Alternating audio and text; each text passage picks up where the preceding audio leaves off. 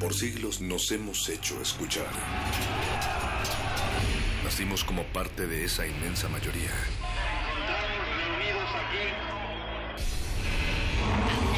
Escuchar. Debatir, proponer, cuestionar.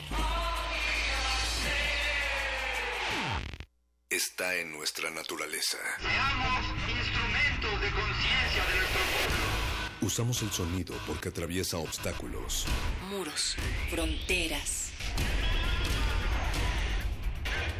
Nosotros somos la resistencia.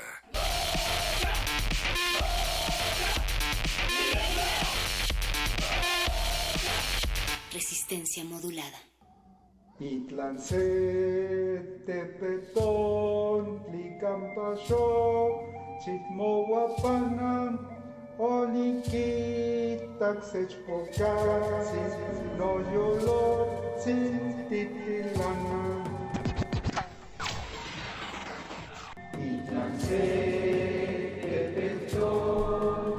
El solitario mexicano ama las fiestas y las reuniones públicas. Todo es ocasión para reunirse.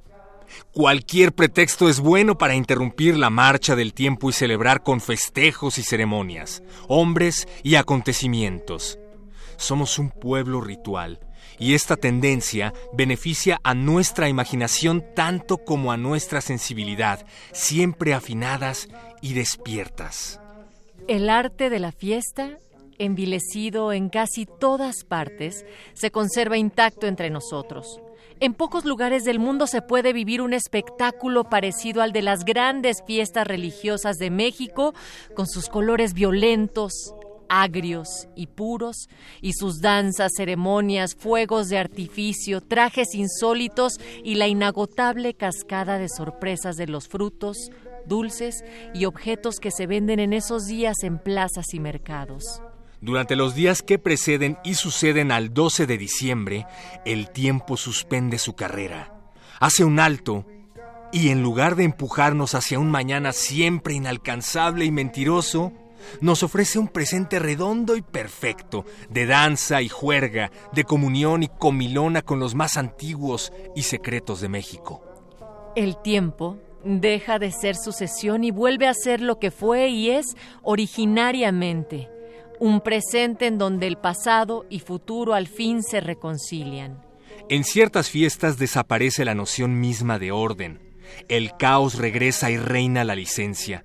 Todo se permite, desaparecen las jerarquías habituales, las distinciones sociales, los sexos, las clases, los gremios. Los hombres se disfrazan de mujeres, los señores de esclavos, los pobres de ricos. Se ridiculiza al ejército, al clero, a la magistratura. Gobiernan los niños o los locos. Gracias a las fiestas el mexicano se abre, participa, comulga con sus semejantes y con los valores que dan sentido a su existencia religiosa o política. Y es significativo que un país tan triste como el nuestro tenga tantas y tan alegres fiestas. Su frecuencia, el brillo que alcanzan, el entusiasmo con que todos participamos, parecen revelar que sin ellas estallaríamos. Ellas nos liberan, así sea momentáneamente, de todos esos impulsos sin salida y de todas esas materias inflamables que guardamos en nuestro interior. Pero, a diferencia de lo que ocurre en otras sociedades, la fiesta mexicana no es nada más un regreso a un estado original de indiferenciación y libertad. El mexicano no intenta regresar, sino salir de sí mismo, sobrepasarse. Entre nosotros la fiesta es una explosión, un estallido, muerte y vida, júbilo y lamento. Canto y aullido se alían en nuestros festejos, no para recrearse o reconocerse, sino para entrodevorarse. No hay nada más alegre que una fiesta mexicana, pero también no hay nada más triste. La noche de fiesta es también la noche de duelo. una gran escultura los aztecas te pies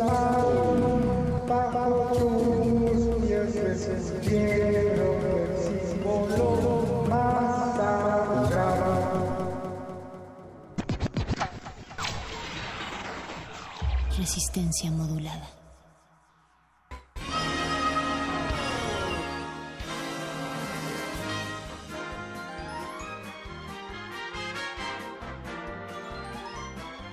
Estamos de fiesta, hay muchas, muchas cosas que celebrar, pero hoy en particular queremos agradecer al universo el hecho de que sea 12 de, de diciembre porque hoy es Día Internacional de la Neutralidad, según Wikipedia. Y también hoy es Día Internacional de los Guadalupanos, aunque sean también marxistas y que han aprovechado simplemente la excusa para tomar el mediodía libre de instituciones, oficinas, ámbito privado y hasta de la estación.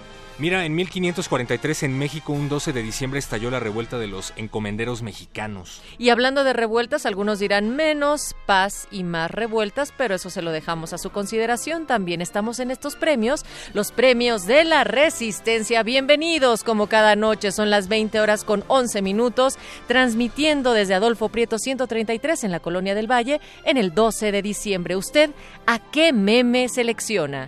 Queremos conminarlos a que envíen los mejores memes o los que ustedes consideran que han sido los mejores memes del 2018 para que nuestro jurado, cuya decisión será inapelable, seleccione a los ganadores y les dé un 12 de diciembre de descanso de premio. Y ese jurado es usted, Resistencia. Inapelable la decisión que ustedes tomen a través de nuestras redes, arroba R modulada, Facebook Resistencia modulada, Perro Muchacho, o debería de decir, Oh Dog Boy. Congratulations, welcome. ¿Yo gané? No, no, pues nada más era así como para ver si salía la voz de los Óscares. Más o menos, más o menos. Más o menos, ahí va. Sí. El 96. Te O- oye, la, la- la estación que está al lado para enfrente nos va, nos va a demandar por imitar a sus locutores, ¿no? Más bien ellos nos imitan a nosotros.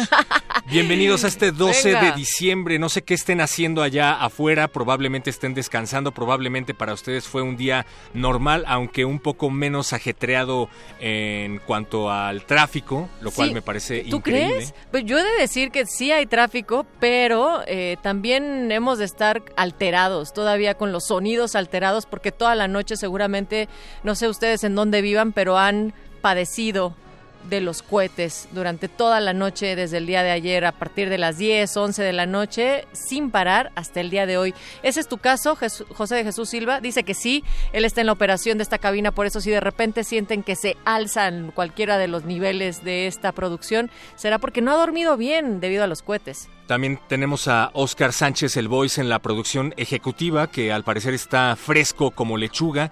Y aunque Mario Conde se burla de que yo no tolero los cohetes, la verdad es que sí me ha costado trabajo sobreponerme a ellos, sobre todo porque acabo de mudarme mucho más cerca eh, de una iglesia y más que el día de la Guadalupana parece que están bombardeando la colonia. La verdad es que no creo que su Virgen les vaya a conceder más milagros si le avientan cohetes. Por favor, enciérrense en su casa a rezar, si es que no, no se aguantan las ganas. Yo quisiera pensar en qué colonia no tiene una iglesia cerca, pero además de que a ti te resultan muy molesto porque recuerden que a los canes de nuestras casas Sí, sí. son muy aturdidores todos esos sonidos, los decibeles en los cuales explotan, se ponen mal.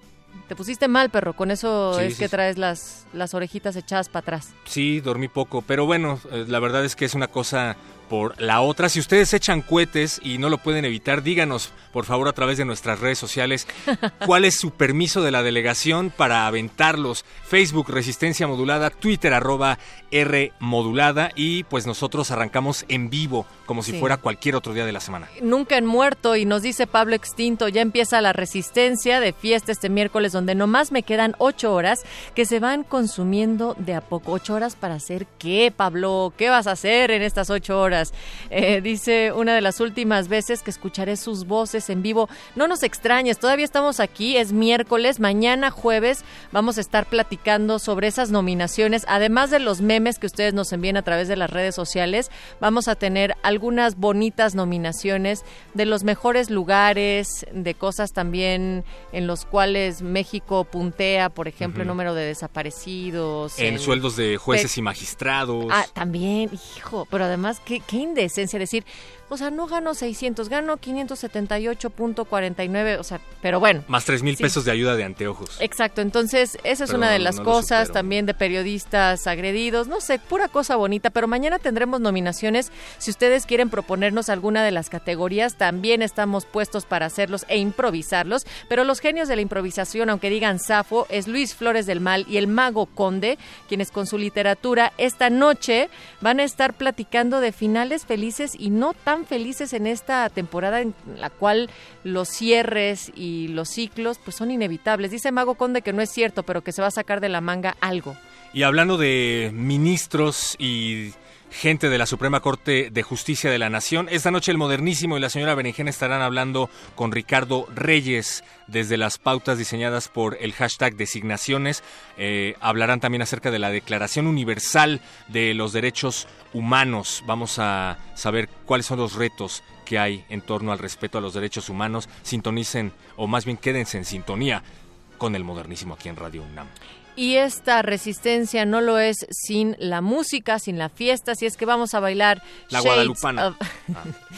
Empezamos, ¿qué era, eh? Oscar Sánchez, el voice, que es nuestro productor ejecutivo.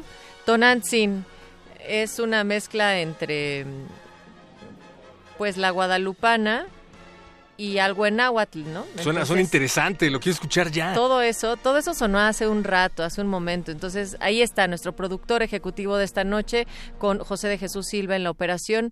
Arrancamos así, les decía yo que con Shades of Man de Kruna Bin del disco con todo el mundo que estuvo postulado por algunas listas como uno de los mejores discos del año. Recuerden, los premios Resistencia estarán presentes con ustedes esta semana para saber qué categorías más incluimos. Y Virgencita, si nos estás oyendo, por favor, perdónalos por sus cuetazos. Resistencia modulada.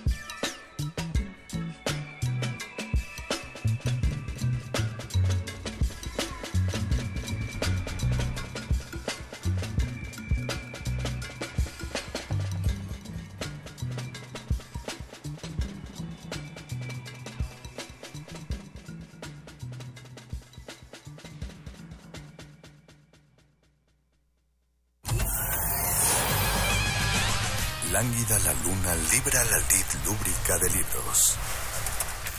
Maleable la mente emula al mutante milenario. Muerde lenguas, letras, libros y galletas.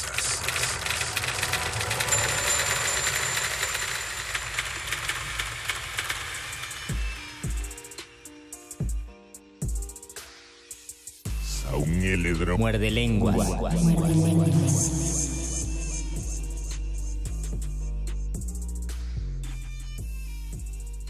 Virgencita, please, haz que la gente se congregue a este último muerde lenguas eh, de, en vivo del año 2018. Ya es 12 de diciembre.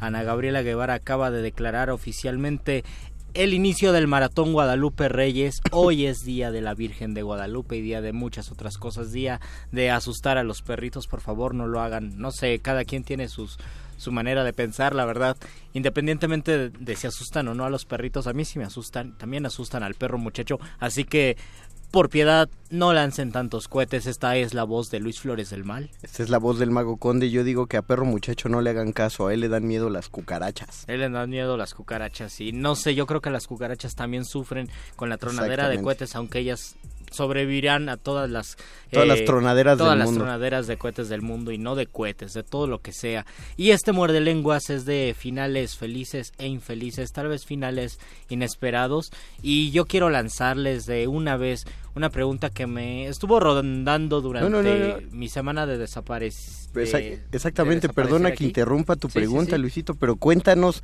dónde estabas, qué hiciste, o sea, todavía, si hubiera sido un viaje de placer, ahí vaya y pase, te Fue- fue un viaje de pero fue de trabajo trabajo y y, li- fue- y literario, entonces cuéntanos qué hiciste y un cómo estuvo. viaje de trabajo, un viaje literario, porque me invitaron al Festival de Poesía en Zacatecas, al Festival Ramón López Velarde, donde pues compartí pues experiencias y muchas muchas pláticas muy buenas con poetas importantes, María Baranda que fue la poeta galardonada con el Premio Internacional, Ramón López Velarde, Iván de León, que es un querido amigo al que mandamos nuestros saludos desde aquí, Oli. que es un excelente poeta, busquen su libro Estaciones Nocturnas, lo publica Tierra Adentro, entonces es más o menos fácil de conseguir.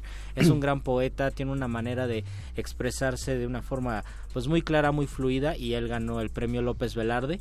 Eh, hay dos premios, el internacional y el nacional. Él ganó el nacional y pues estuve con ellos en el festival. Entonces anduve por allá por Zacatecas y por eso ya no me pude conectar con ustedes, pero ya estoy de regreso. Ah, bien, solo queríamos que nos Los extrañé mucho, yo no sé si ustedes me extrañaron. yo La gente te extrañé mucho. Bueno, no, no lo notaron tanto, pero sí te extrañaron. Estoy seguro que... No lo, no lo escribieron tanto, pero Ah, se sintió. Por Sí se ejemplo, sintió. el lunes tuvimos 18 conectados y ahorita hay 3. Oh, ahí se diablos. notó el 18 mil y ahorita hay 3. Bueno, ahí se nota como... Bueno, no, Son no los sé- tres que te no sé quién me sustituyó, pero eh, tenía muchos muchos amigos entonces. Ahora sí dinos la pregunta. Ahora sí, la pregunta rondando. es, Perdona. ¿ustedes creen que un gran libro, una gran obra eh, de la literatura pueda tener un final feliz? ¿O todas las obras, las grandes obras maestras deben tener un final inesperado? Creo que en narrativa, en teatro, es mucho más sencillo, no, no sé si más sencillo, pero es, es importante eh, el final.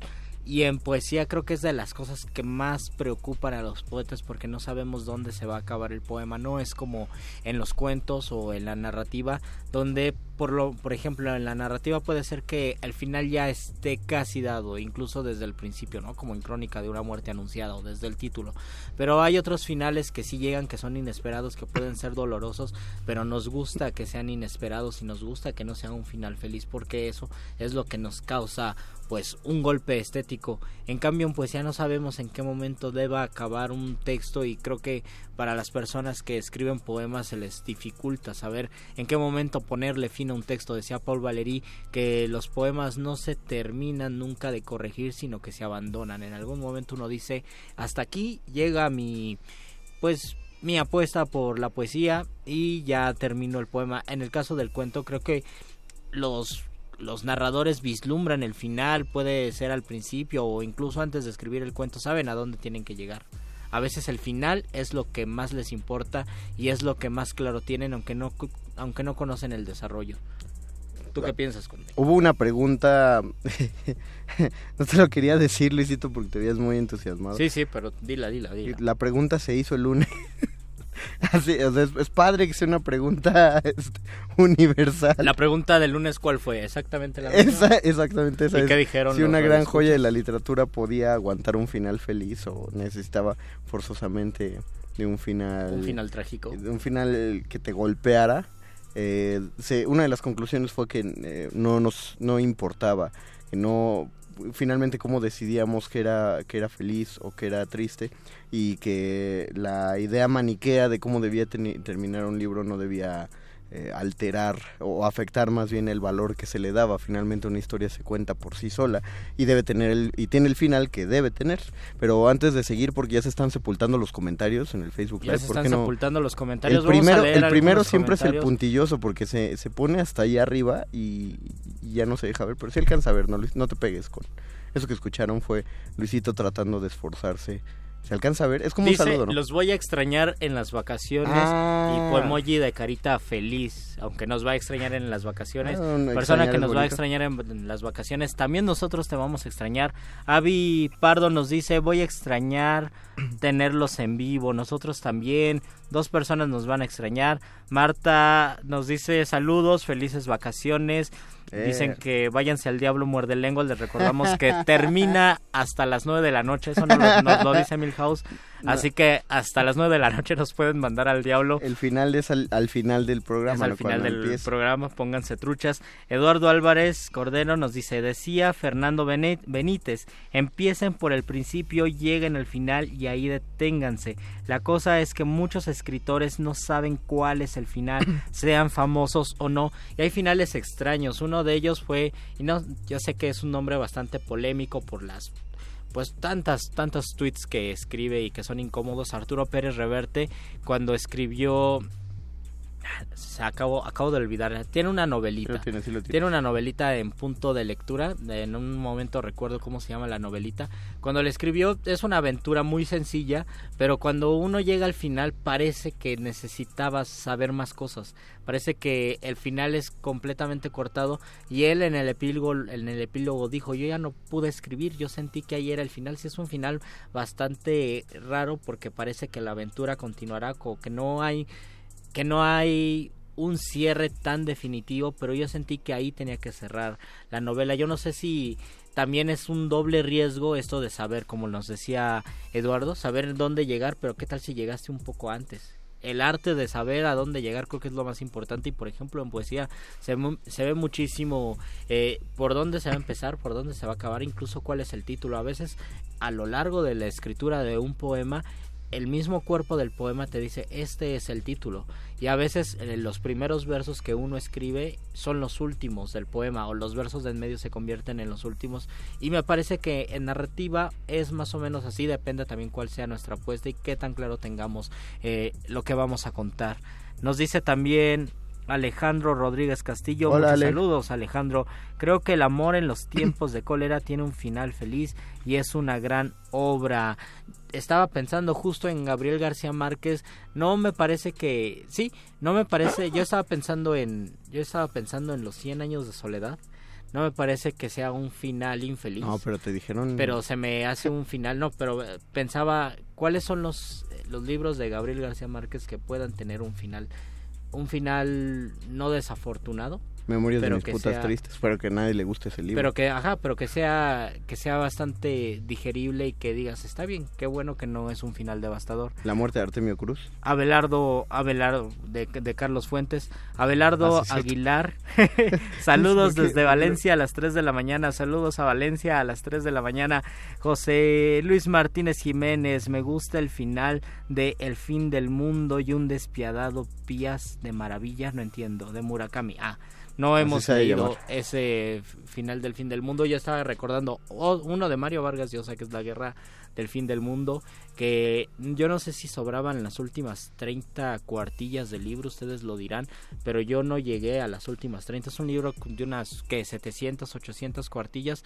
Creo que yo no llegué a las últimas 20 cuartillas porque pues ya sabía que el protagonista se iba a morir, se iba a morir de una manera pues normal. Dije, esto esto yo me lo puedo saltar y O- creo que fue de las primeras decisiones. O sea, eh, pero sí se sabe lector. o nos leí Se sabe, o ya nos dijiste sabe- las primeras no, se 300 sabe que páginas. se sabe que lo que va a morir el Ah, ok. Porque ya está muy viejito, entonces no es algo eh, tan desgarrador y creo que en todos los finales donde uno sabe que va a morir, pues sí existe una empatía que poco a poco la tienes que ir soltando porque casi siempre deben morir los protagonistas. Javier Pap, no sé si mencionaron Crimen y Castigo el lunes. No. Ah, me, me parece que también no es un no es un final infeliz, es un final de justicia y, y es un final donde dices, bueno, la, la vida tiene que seguir, debe cumplir su condena, pero se ha resuelto toda la carga de culpa que venía arrastrando el personaje a lo largo de 400 páginas. Javier Rodaza nos dice, saludos y felices vacaciones, el Eh. final de Soy Leyenda, ¿qué les parece? ¿Cuál era el final de Soy Leyenda? Depende de cuál. eh, se está hablando del final del libro. Eh, El final del el final de la película, ¿cuál es? no sé. El, el final de la película. La película tiene dos finales. Tiene uno en el que sí encuentran como la cura, pero se muere el, el Mm. profesor, la leyenda, justamente. Y otro es donde se salva y también encuentran la cura. Entonces. mm, no, creo que sí se tiene que morir. Es, es Y- necesario, o sea, pues es, es un apocalipsis, ¿no? Tiene que acabar. ¿Tiene, ¿Tiene que acabar así? Pues- Iván, Iván Flores nos dice saludos. El final de Nates- Nastenka de Dostoyevsky, perdón. Cuéntenos los gente, o sea, sabemos que, que hay, eh, o sea, que hay como generalidades en la literatura, pero pónganosla fácil también, o sea, que Sí, cómo favor. acabó, de qué iba, por qué. Bueno, dice que le gustó la novela. Cuando la leyó, recordó la película 500 días con ella y puso pinche Sumer. O emoji de. Pero- no, a ver, a ver, otra vez vamos a vamos a ir sobre eso. ¿Por qué siguen eh, por qué siguen pincheando a Sommer si Sommer no hizo nada mal? No hizo nada mal en la- esa película. Yo la vi hace poco, hace como un año, porque todo el mundo decía, "Ay, es que es muy triste, muy triste." No tiene nada de triste la película. Nada. El tipo sí se enamora, pobrecito, pero a él le dijeron que no se enamorara y jamás le dieron motivos para enamorarse en toda la película y ella le dijo, "No quiero algo serio." ¿Y qué fue él a hacer? Buscar algo serio justo con la persona que le dijo que no quería nada serio y resulta que él es la víctima. Es un idiota. Entonces, por favor, no sé, ay, eh, nos preguntaron por la canción que sonó hace un momento, pero pues no sonó ninguna rola hace un momento. No ah, cuando íbamos a entrar. O Cuando pues, íbamos a entrar en un momento les decimos. fue la que puso Bere. Eh, entonces, pues, ah, sí, regresando a esa cuestión del, del final de 500 días de... Ujú. Pues no, ella. no manchen, no, dejen de, eh, de... Búsquense personajes con los cuales relacionarse mejor, o sea, personajes más inteligentes o que sean más conscientes de su realidad. No- y dejen de ajá. victimizarse con el de ese, con el de 500 días de verano. Sin ella. Ah, No, o sea, que no se, que no se identifiquen con el tipo de esa película, Ah, porque ok. No, es, ser víctima gratuitamente. Bueno, Cricri nos Caxiatore nos dice los finales de las ficciones de Borges es un libro de Borges eh, titulado Ficciones. Eh, algunos algunos cuentos de, de ficciones son cuentos de no final inesperado sino de un desarrollo completamente revelador pero efectivamente muchos de los cuentos tienen un final inesperado. Daniel Servín Camacho nos dice final de año feliz para los muerdelenguas ya huelen Eh. a- ya huelen las vacaciones Ya hablemos, por ya al lomo. Gracias por olernos desde la comunidad de tu hogar. La comunidad. Abelardo, la comunidad de tu hogar. Abelardo Aguilar nos dice el final del varón rampante, inmejorable. Y Maya Esquivel nos dice, perdón, perdón, perdón. Como se considera el final de Lolita porque si bien Lolita escapa de Humber, se ve se va con otro pedófilo y Humber queda devastado. ¿Tú piensas que es un final feliz, un final infeliz o simplemente un final Maya Esquivel? Porque también porque también existen ese tipo de finales. Pregunta a Belardo, el varón rampante sí se baja del árbol, ¿no? Porque sí, sí, hace, sí, no se queda, no se queda todo el tiempo en los árboles. Estoy, estoy seguro que también me satisfizo tanto como a ti el final del varón rampante, pero sí se, sí se baja, ¿no? Y, y con lo que dice Mai eh, Esquivel, eh, ¿de cuál ella mencionó? De Lolita. de ah, es que el final tiene que ser no primero Lolita tiene que hacerse una lectura no no desde la pedofilia sino desde la filia sí pero no pedo. Eh, y el final tiene que ser triste desde el punto de vista del, del este viejo lesbiano que se enamora de ella porque pues finalmente no se queda con ella. O sea sabemos que lo de Lolita es un mood es un estilo de vida que ha elegido y que y que va a seguir eh, pues mientras siga siga siendo pues, así de joven ya ver lo, lo, interesante sería ver cómo va a transformar sus relaciones cuando vaya creciendo cuando le vaya llegando la madurez pero no ahí Sí, el problema de verlo desde la pedofilia es que estamos haciendo un prejuicio y solo estamos viendo como equivocadas las acciones de este hombre. Y se pasaría entonces a una lectura moral, donde si el mensaje moral es poco afortunado, entonces vas a decir que es un final que no te gusta. Es, un, es, es una lectura ética, eso sí es. Es incluso, sí, es ética, pero no puedes hacer una lectura ni moral ni legal al mm. respecto, porque lo que lo que se encontró, eh, lo que encontró Nabokov en la en la novela es este conflicto que uno tiene para aventarse de lleno a una relación que a todas luces no te conviene. De otra manera habría sido más difícil plantear el por qué no te conviene una relación. Entonces Nabokov pudo poner una barrera de edad muy adecuada para que el lector entre en el mismo conflicto. no podemos prejuzgarlo porque ahí ya vamos a entrar en problemas para valorar la novela. Mientras, mientras tanto vamos a ver cómo nos transforma la siguiente rolita y regresamos a este último muerde lenguas en vivo de 2018, letras, taquitos, libros y finales. Felices e infelices.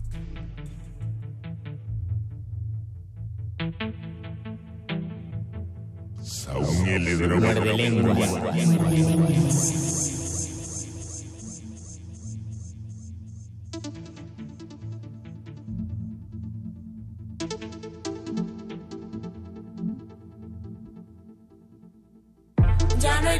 ni pa' ti, ni pa' ti. Llama al convoy y nos vamos por ahí a partir.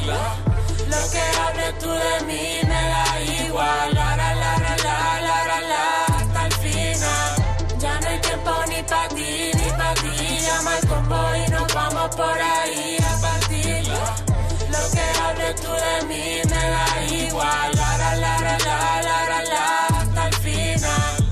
me llamo Scarface Johansson, creo que el mundo es mío y me dan ganas de cuidarlo. Lo que la gente ignora, yo solo quiero pintarlo porque conozco el tiempo y sé cómo pararlo. Yo creo que tú sabes que no me la suda tanto porque me encanta el fuego, pero me estoy quemando. Mi alma se agarra fuerte, de abajo están tirando y el que me tira foto a la vez me está tirando. Y claro que tengo armas, te lo digo, soy Scarface, pero mi versión me voy pa' Atlanta con la Pfeiffer.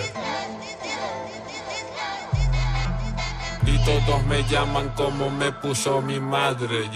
Ya no hay tiempo ni pa' ti, ni pa' ti. Llama al combo y nos vamos por ahí a partir. Lo que hables tú de mí me da igual. La, la, la, la, la, la, la, hasta el final.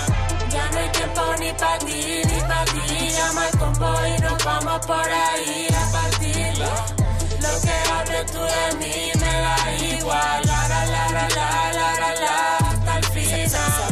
decía el diario que habían sido una gata y un canario. Tenían todo atado, pero siempre hay varios chivatos que te venden por un medio. Se dio el caso, nos vimos arrecidos al raso. Pero nadie se lo tomaba y tan en serio. Pero nadie hoy tan Johansson, tan katana, tan ni con miseria. Hemos montado la feria con cuatro tablones que hemos encontrado por el camino. Hemos invitado a todos los vecinos que hemos encontrado. De nada pedimos, de esto tenemos papas y vino. Y celebramos que estamos vivos y por el camino lo hemos encontrado. La la la la la hasta el final. La la la la la la la la. Ya no hay tiempo ni para ti ni para ti. Llama al combo y nos vamos por ahí a partir. Lo que hables tú de mí me da igual. La, la, la, la, la, la, la, hasta el final. Ya no hay tiempo ni para ti, ni para. Llama al combo y nos vamos por ahí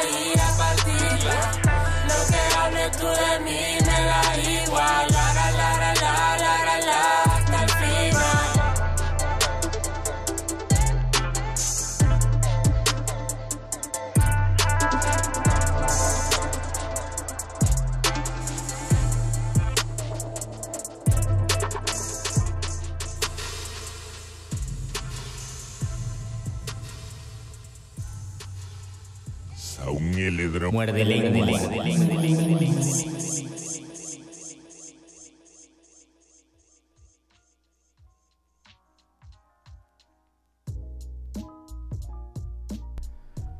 Escuchamos un trap de Gata Katana, me parece. Así, hasta el final. Muy bien, Porque Luis. estamos hablando de finales felices, infelices, inesperados y desesperados. Mientras tanto nos dice Alberto Aguilar que se va en un globo aerostático. ¿Quién se va en un globo aerostático, Conde? Estaba hablando ¿Del de... balón rampante? Sí, de... Ah, sí es cierto. Uh, no manches, tienes toda la razón. Qué finalote, sí, ya me acordé. Y Oye, nos qué gran libro. Gerardo Lo voy a leer Olvera, otra vez. Saludos, felices vacaciones, felices vacaciones para ti. El, y nos dice Abelardo, el varón rampante se ve en un globo, no se baja. Ah, muchas gracias por tu No aclaración. manches, sí es cierto. Gustavo Gustavo Álvarez nos dice sobre la película existe un cuento de José de la Colina que se llama La tumba india, ¿Qué, sobre qué película, en el cual quizá se deja ver una historia similar porque eh, durante la canción hablábamos de otra película de final incómodo final que nos duele mucho que es la de Los amantes del círculo polar, so- que habla sobre el destino, sobre las casualidades y sobre cómo todo está a punto de ser maravilloso y tener un final No, feliz y cállate, se vuelve sí. el final más trágico. Yo les recomiendo que si no han visto Los amantes del círculo polar y tampoco han visto Quisiera ser millonario, se las aventaran juntos las dos películas. Pero primero, primero los amantes. Primero los amantes y luego eh, quisiera ser millonario porque más o menos hay una trama que comparten que es la del amor eh, que sí se corresponde pero por circunstancias de la vida obligan a los protagonistas a estar separados. Entonces en una triunfa el amor en otra el amor no- triunfa. Y eso pues me parece que puede dar esperanzas o puedes decir ¿Para qué quiero ver una película si trata como la vida real donde pensamos que el amor no va a triunfar? Ya nos llegaron como 80 mensajes del Rey del Beautiful que preguntaba cómo se llama la canción que sonó hace un momento. no sabemos? No sabemos. No, no es Oh, cierto. Se ah, llamaba. Shades of Man de Crankbin. Ah, muy bien. Cruankbin. Guso Borboa nos dice, el final de del Quijote es para volverse locos, es para volvernos cuerdos, más bien. Más bien. Al, en, el, en la segunda parte del Quijote, en, más o menos como en el tercer o cuarto capítulo de la segunda parte, Miguel de Cervantes se da cuenta que alguien ya había sacado un Quijote apócrifo, un Quijote apócrifo, sí. Apócrifo, O sea, que alguien le había echado, le había bajado, lo había plagiado, ¿no? Y, y estaba escribiendo un Quijote y eso le molestó muchísimo porque pues era una persona que en ese momento se presentó como anónimo y ahora sabemos que era un tal Avellaneda. El, y, es- Amónimo. y se llama así el Quijote de Avellaneda entonces le molestó tanto que existiera una historia del Quijote que al en- después de esos capítulos habla mucho de ese Quijote y el mismo Quijote dice estas historias del Quijote son falsas porque en la segunda parte del libro Don Quijote de la Mancha tanto en la ficción como en la realidad ya tenía muchísimo éxito ya mucha gente lo conocía ya se había había vuelto famoso era como el único meme que existía en ese entonces ya era un- una gran historia entonces tanto en el libro como en la realidad se había vuelto famoso en- y cuando el Quijote caminaba ya lo conocían y lo saludaban y lo reverenciaban. Esto le molesta mucho al Quijote, le molesta mucho al Cervantes y por lo tanto pues recupera la cordura el Quijote y se muere porque si no iban a iba a correr el riesgo Cervantes de que alguien más contara más historias del Quijote y él no estaba de acuerdo con que se contaran más historias. Creo que es un final muy justo para el Quijote, para Cervantes y para sus lectores. Nos ¿Qué dice más? Gerardo Olvera, saludos, felices vacaciones. Hola. El- felices vacaciones a ti. Ya había leído el de el de Gustavo. Maya Esquivel nos dice, el futuro es hoy, ¿oíste mago? Ah, es que Luisito quiere... Luisito le está entrando a la onda del trap. Ya hasta Ah, se pone... Ya hasta se ponen los audífonos hacia adelante como si fueran lentes. Como si fueran lentes. Lentes del futuro. Los vamos a extrañar, pero merecen descansar. Nos manda un poemoji Fernando. ya nos vemos acabados, ¿verdad? Gustavo Álvarez dice, en el mismo cuento, ah, ya leímos el de José de la Colina, Lupita Peralta, son hermanos, somos hermanos radiofónicos, Lupita, y ya tenemos tanto tiempo transmitiendo No, pues que es que métete, hasta nos parecemos. métete a la misma cabina con alguien dos veces por semana Durante durante, cuatro cuatro, años, años, te acabas y ve, pareciendo. acabas completando las frases del otro. Como Iván. Flores nos dice, no hay mejor final que el de Cándido después de todo lo que le pasa en ese divertido cuento Cándido o el optimismo de Voltaire. ¿Cuento? ¿Tú lo consideras? Esto es una pregunta totalmente abierta. ¿Tú lo consideras un cuento? Porque a mí se me hace que es una novela. Y yo, y yo pensaba también en los finales, bueno, esto ya es un punto y, aparte, más o menos, en los finales de los escritores. ¿Qué escritores han tenido finales felices? ¿O a qué nos podríamos eh, referir con finales felices? Vargas Llosa. ¿Y qué escritores han tenido finales infelices? ¿Y a cuáles nos podríamos referir como finales infelices? Porque tal vez Vargas Llosa está teniendo un final muy infeliz. Yo lo veo muy feliz. Bueno, pues sí, tiene, tiene un premio O Nobel. sea, ¿Ustedes piensan que Vargas Llosa caros. tiene un final feliz o un final infeliz? ¿Y cuáles son los grandes, grandes escritores que tuvieron finales infelices y desafortunados y sin embargo son grandes autores? Final feliz, el infeliz, el de Poe. Ujú. O sea, lo encontraron... Lo encontraron tirado, ¿no? De borracho. En la ya. calle. Lo- Muerto de frío y de borrachera. Pues sí, quién sabe qué lo mató primero, pero el de Poe. La mayoría acaban muy mal. Hemingway se metió un escopetazo en la boca. Eh, quien Bueno, escritores suicidas también tendríamos O sea, hay una un larga, larga lista y creo que es de las... Coelho Pues es tuvo uno los- muy infeliz. Porque Acabó escribiendo. acabó escribiendo y Qué de hecho tuvo un principio infeliz. O a lo mejor Empezó a escribir. cuando empezó cuando empezó a escribir y otros más, por ejemplo, Federico García Lorca o Miguel Hernández, los dos Ah. víctimas de la guerra civil española. Uno pues lo, lo fusilan y el otro lo dejan morir en una cárcel de tuberculosis y tal vez el final infeliz de Mario de perdón de Pablo Neruda cuando eh, 10 días después del golpe de estado en Chile él se muere y dicen que se muere de la tristeza Ah, mientras que el final ya, ya además bueno este Pablo Neruda muere a los 69 años más o menos estaba así a los 69 años y estaba preparando 10 libros 10 libros para publicarlos cuando cumpliera O sea, los, 70 años. los estaba preparando los ya, estaba escribiendo, o- algunos ya los tenía inéditos y otros los estaba escribiendo y quería publicar 10 libros nuevos de poemas cuando cumpliera 70 y muchos de esos libros se conocen, algunos libros son proféticos, uno que se llama Año 2000, que habla del futuro, dice que desenterrarán sus huesos. Y eso pasó justamente hace como unos cinco años porque dije, porque sospechaban que Pablo Neruda, Neruda murió en un hospital pero a lo mejor lo asesinaron ahí mismo en el hospital entonces lo desenterraron para saber si, si había muerto por cáncer o lo habían matado. Otro gran libro que escribió que a mí me gusta mucho y que lo recomiendo muchísimo se llama el libro de las preguntas que es un libro de muchos eh, son como 80 poemas escritos con puras preguntas, sin preguntas muy infantiles. Es una manera, yo creo que, de descubrir el mundo porque dicen que la poesía afirma y Pablo Neruda pregunta y cuestiona mucho con su poesía. Octavio Osorio nos dice spoil alert. Ya no es spoiler, perdón, spoiler, alerta de spoiler, ya no es spoiler porque ya pasaron como 400 años. ¿De cuál? Yo me imagino que del Quijote. Que que fue el que que más, se murió. el que más Ya se hubiera muerto el Quijote de todas maneras. Acuérdense que no es spoiler si ya son más de 50 años del libro. Spoiler si les digo de qué cómo acaba la del Grinch, la nueva. O Eh, no, ¿verdad? Tampoco es spoiler. No, lo hice. También es un libro de también, hace también un es buen libro rato. de hace un buen rato, de hace unos 50 años. Le más, crece el vez. corazón y se va a la villa de los quienes.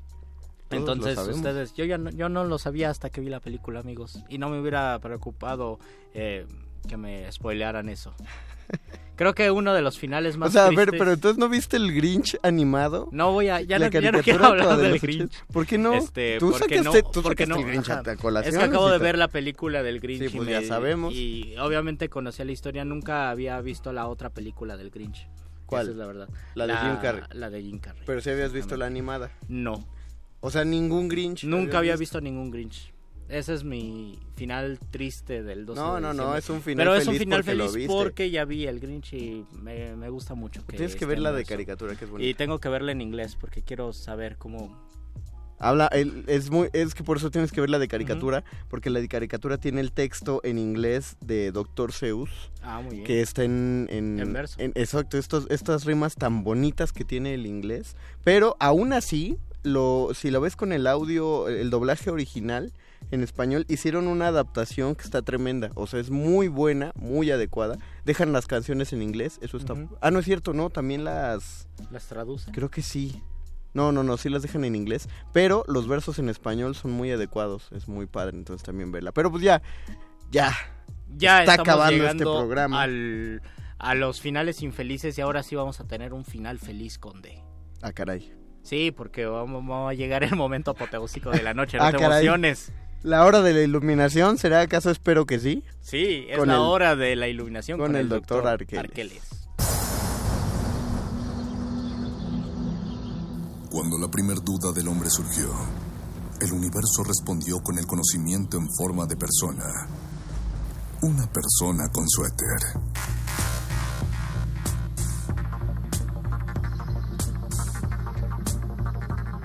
Es la hora de la iluminación con el doctor Arqueles.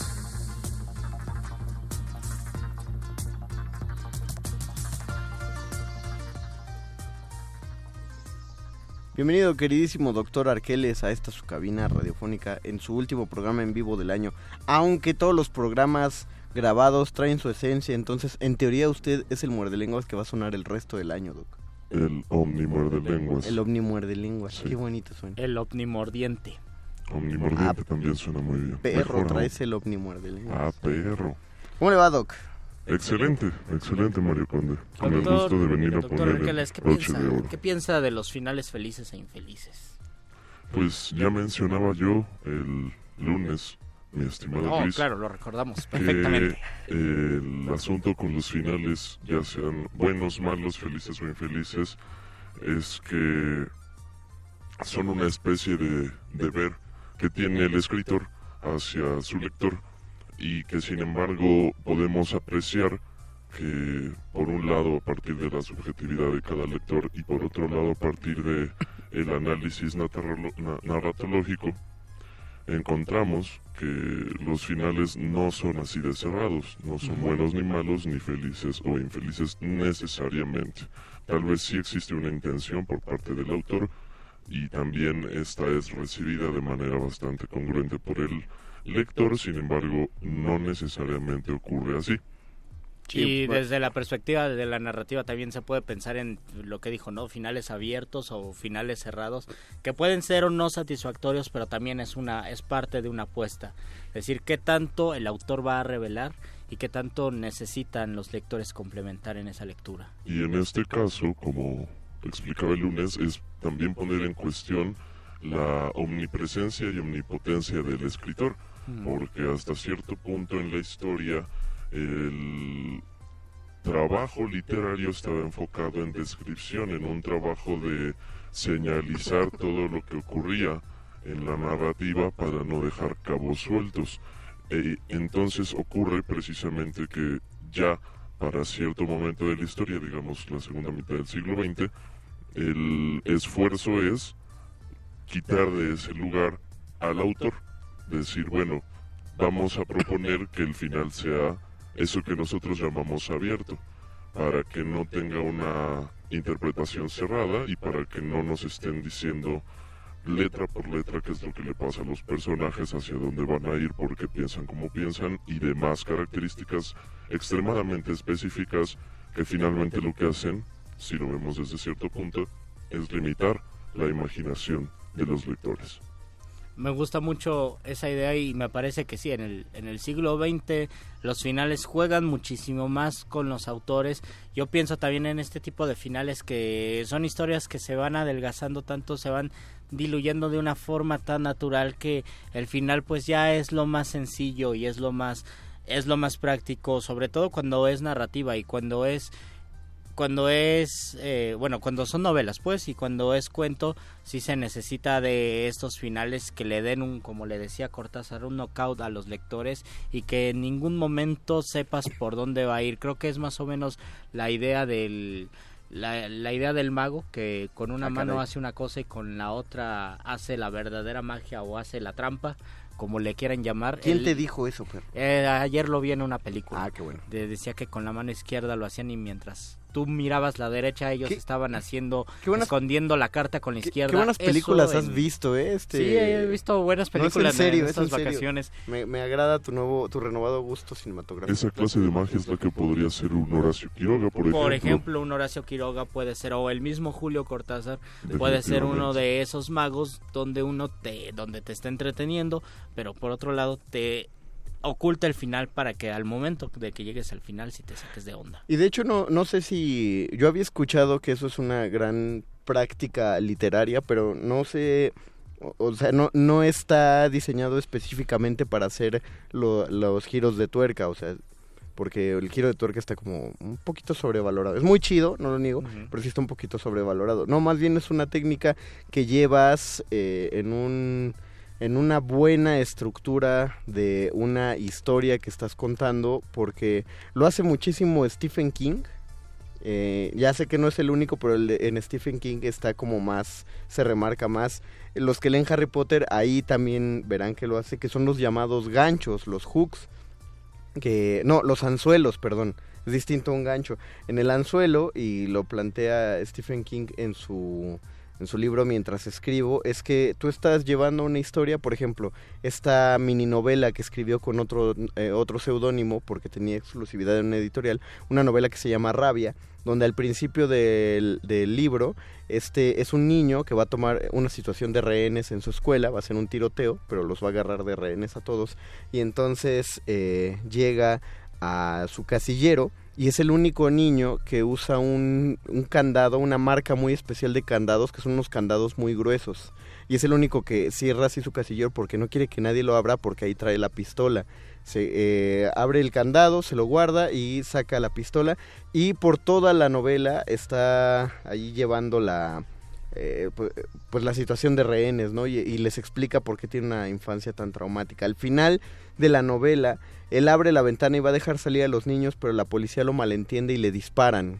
Y todo el mundo lo da por muerto. Pero no se muere porque la bala da en la- el bolsillo donde trae el candado. Eso no es una vuelta de tuerca, eso es rehusar el anzuelo porque eh, es un elemento que nos dejó muy en claro que iba a estar en la novela. Es el típico de, si sale una pistola en el acto 1, se va a disparar en el acto 3.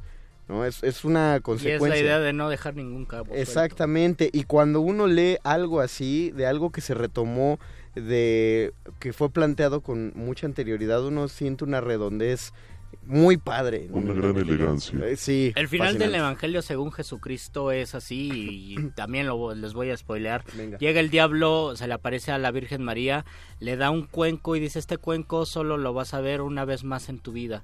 No vuelve a aparecer el cuenco que le regala la Virgen María hasta la crucifixión. Y el- bueno, la Virgen María ya estaba embarazada de Cristo.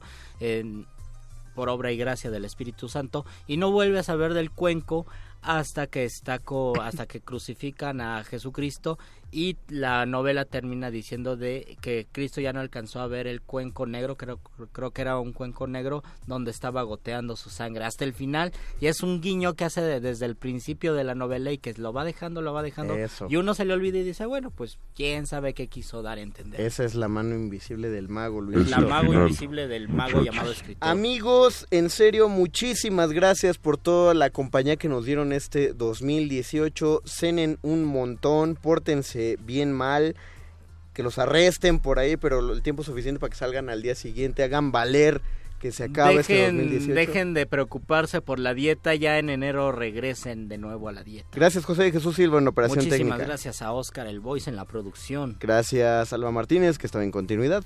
Gracias a ti, Mago Conde, por este año. Gracias, doctor Arqueles, por hacerse sonar. Gracias, Luis Flores del Mal. Y gracias, Muerde Lenguas, que estás ahí afuera, escuchándonos. A continuación. Los locutores del muerde lenguas se quieren deslocutor y muerde lenguarizar. El que los deslocutor y muerde lenguarice, buen deslocutor y muerde lenguarizador será.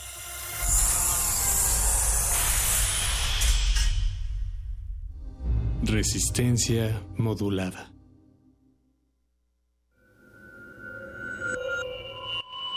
Escuchas 96.1 de FM. Comenta en vivo nuestra programación. Facebook Radio UNAM. Twitter arroba Radio UNAM. Radio UNAM. Experiencia sonora. ¿Eres sujeto obligado? ¿Sabías que los documentos que produces y custodias están protegidos por la Ley General de Archivos? ¿Conoces las acciones que debes implementar para cumplir con esta ley y no hacerte acreedor a alguna sanción? Consulta la Ley General de Archivos. Juntos contribuimos a la preservación de la memoria de México.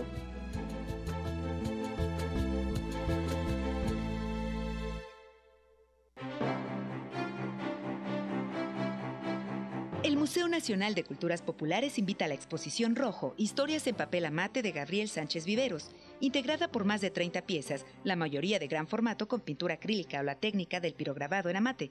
La exposición reúne los trabajos de los últimos tres años del artista. La exhibición actual se centra en la impresión del cuerpo humano en papel amate. Rojo, Historias en papel amate, está abierta en el Museo Nacional de Culturas Populares en Coyoacán.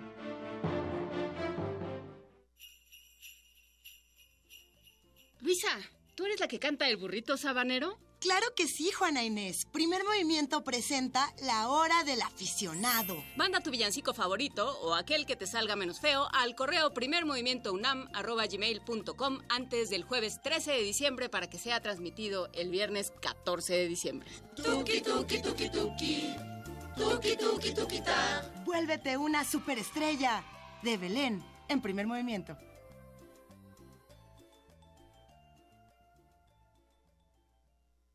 Cuando tu teléfono sonaba así, ya existía descargacultura.unam. Celebramos 10 años de compartir contigo cultura para llevar. Hola, soy Jorge F. Hernández y larga vida a Descarga Cultura UNAM. Soy Luisa Iglesias. Soy Miriam Moscona. Soy Leonardo Tarifeño, estoy en Descarga Cultura de la UNAM y quiero felicitarlos por estos 10 años de trabajo y de difusión y feliz cumpleaños. Soy Ana Mari Gomis. Soy Gonzalo Celorio y me da un enorme gusto que Descarga Cultura UNAM cumpla 10 años de servicio. Muchas felicidades. Descargacultura.unam Resistencia modulada.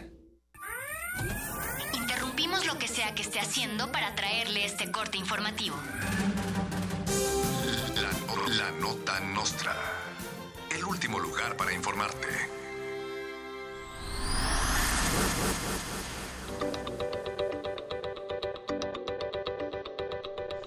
La Virgen de Guadalupe anunció la cancelación definitiva de todos los milagros que tenía programados para este 2018 debido a que no la dejan dormir con sus cohetes. La guadalupana declaró que desde que le dedican tremendos petardos se le ha subido la glucosa y se ha vuelto hipertensa, por lo que dijo estará inactiva para milagritos hasta nuevo aviso. Miles de peregrinos marcharon hoy a la casa de Andrés Manuel López Obrador en la Roma para pedirle milagros. La ya tradicional peregrinación a la Basílica ha sido sustituida por la ahora tradicional e institucional peregrinación a casa de San Peje para pedirle, entre otras cosas, que suba el salario mínimo. Ante la inacabable cantidad de peregrinos que le piden milagros, San AMLO propuso una sede de oraciones alterna en Santa Lucía, pero antes dijo lo someterá a consulta. Ministros de la Suprema Corte peregrinan a la Basílica para pedirle a la Virgencita que les suba sus sueldos. Los pobres ministros mexicanos quienes temen que les quiten su miserable sueldo que a duras penas llega a los 600 mil pesos mensuales, afirman que la cosa está cada vez más dura y que la vida es cada vez más cara. Los ministros que peregrinaron recibieron un bono y ayuda de transporte. Incoherentes funcionarios, los ministros de justicia, pues se llenan de avaricia al defender sus salarios. Sus ingresos millonarios son una cultura insana, porque si el ministro gana mucha lana de montón, su mayor preocupación no es la justicia, es la lana.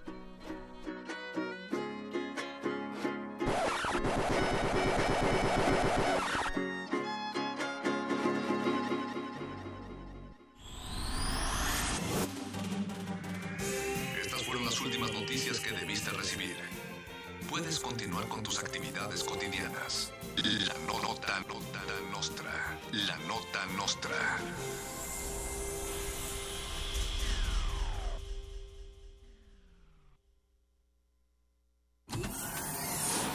Aquí queremos un mundo en el que quepan todas las familias, voces, opiniones, mundos.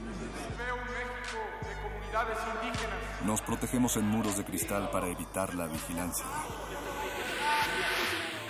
Si no podemos bailar, entonces no es nuestra resistencia. El modernísimo. Todo es arte. Todo es política.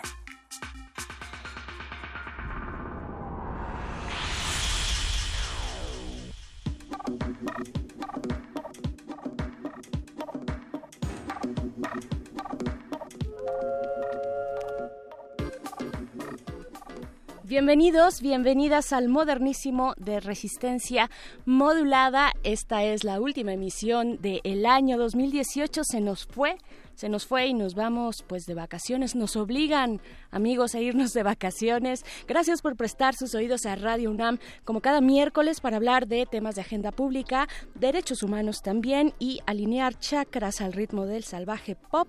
Yo soy Berenice Camacho y frente a mí está la producción de esta noche, José de Jesús Silva en la operación de consola y Oscar Sánchez el Voice en la producción ejecutiva. Está llena la cabina en realidad, eh, bueno, la producción del otro lado del cristal. Eh, muchos resistentes por aquí y por allá, que nos rehusamos a despedirnos, amigos, de ustedes y de estos micrófonos, pero volveremos en enero con nuevas y buenas cosas. Y pues bueno, ¿Qué, momento para estar vivo y presenciar en primera fila lo que ocurre en nuestro país. Varios de los pendientes acumulados en los últimos años están encontrando salida y resolución, para bien o para mal. Eh, solo para hacer un muy breve, breve conteo semanal. Hoy se derogó por parte del Ejecutivo la reforma educativa de Enrique Peña Nieto, una reforma que ha generado gran discordia entre los distintos sectores involucrados con la educación en nuestro país.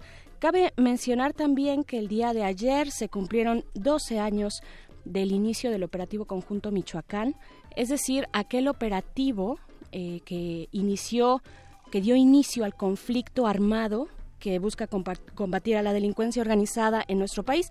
Ya sabemos los saldos, la estrategia fallida también que pues se ve una beta de continuidad con la Guardia Nacional.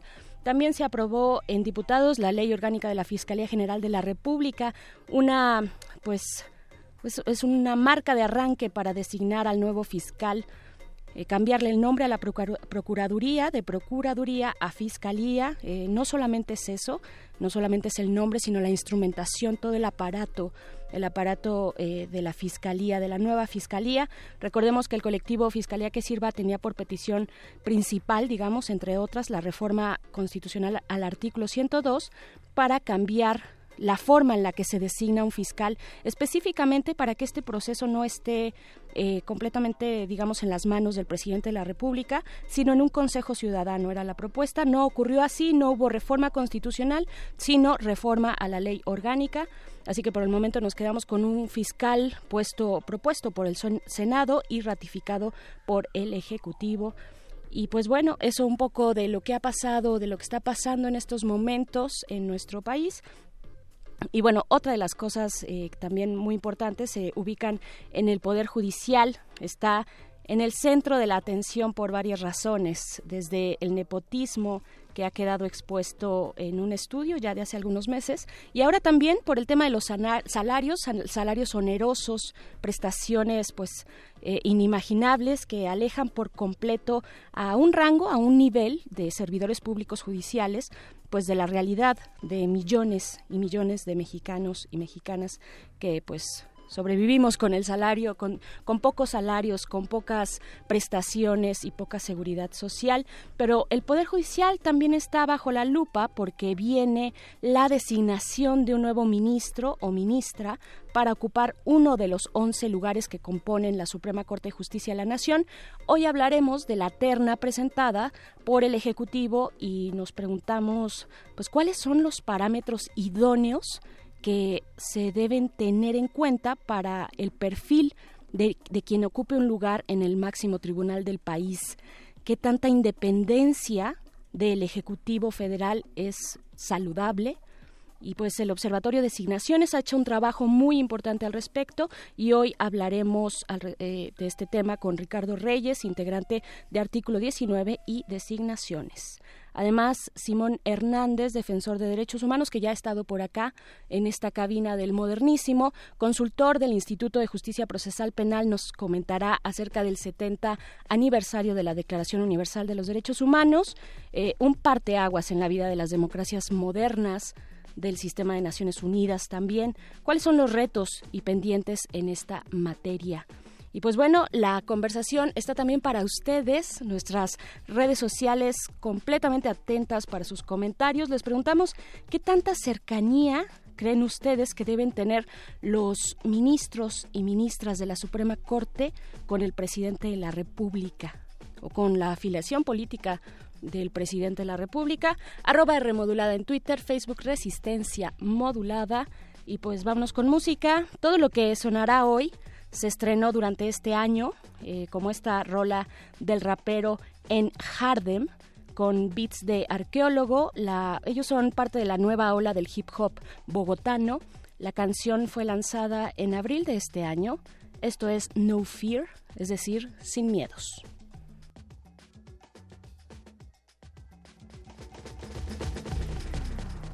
El modernísimo.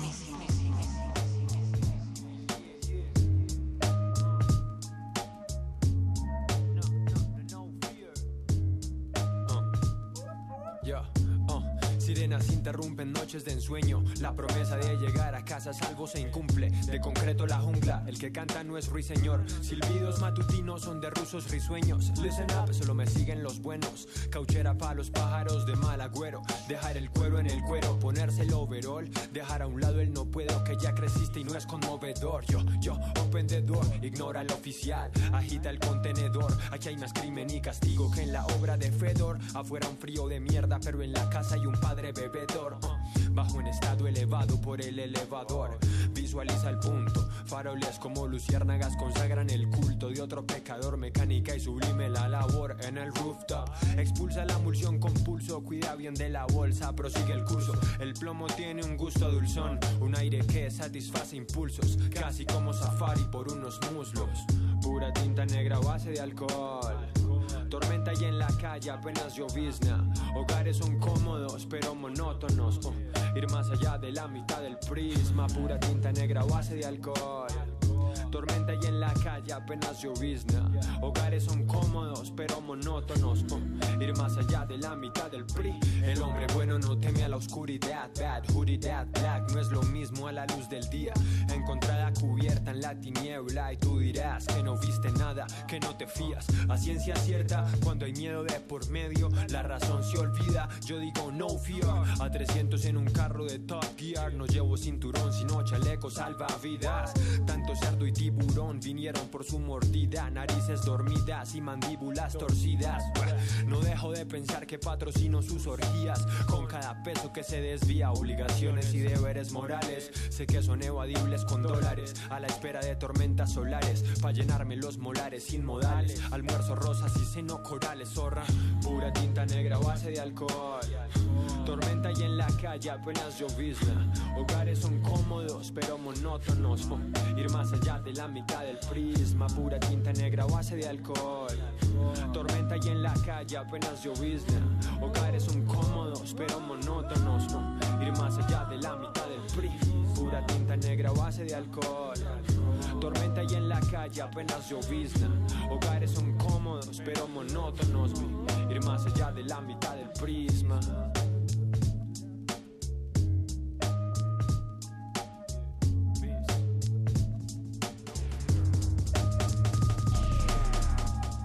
El modernísimo.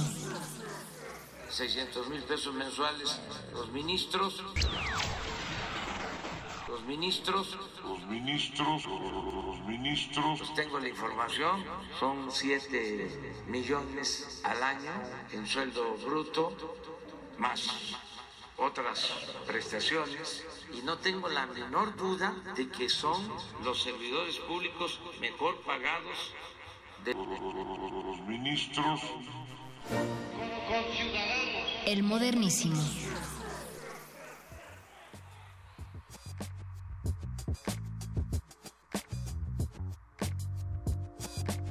Escuchábamos parte una parte muy breve de esta discusión entre el Ejecutivo y también el Poder Judicial sobre los salarios de magistrados, de jueces, de ministros. Y bueno, supongo que debió ser un momento bastante incómodo para el Poder Judicial salir este lunes pasado públicamente a defender sus salarios cuando nunca antes se han referido a ninguno de los temas que aquejan a la sociedad y no han salido porque sus funciones creo yo, tal vez sean solamente las de interpretar la ley y pues no ser eh, jueces de consigna como se les dice por ahí, pero bueno, en el fondo está también la discusión y ellos han salido. Y hablando del Poder Ejecutivo, pues se encuentra el tema de la Suprema Corte de Justicia, 11, eh, los 11 ministros y ministras que la integran, eh, pues tiene la mayor relevancia en el ordenamiento de la, de la vida pública de nuestro país. Solo por poner grandes ejemplos, pues declararon inconstitucional la Ley de Seguridad Interior, resolvieron a favor de los amparos para el uso recreativo de la marihuana, declararon también, recuerden, la constitucionalidad de la interrupción del embarazo en la Ciudad de México. Vaya, muchísimos temas de ese tamaño es la relevancia de sus fallos y es por eso de vital importancia seguir el proceso cuando hay una vacante y se designa a un ministro o ministra. Y estamos precisamente en ese momento. El presidente Andrés Manuel López Obrador envió una terna ya de quienes han de ocupar el lugar que deja, tengo entendido, José Ramón Cosío.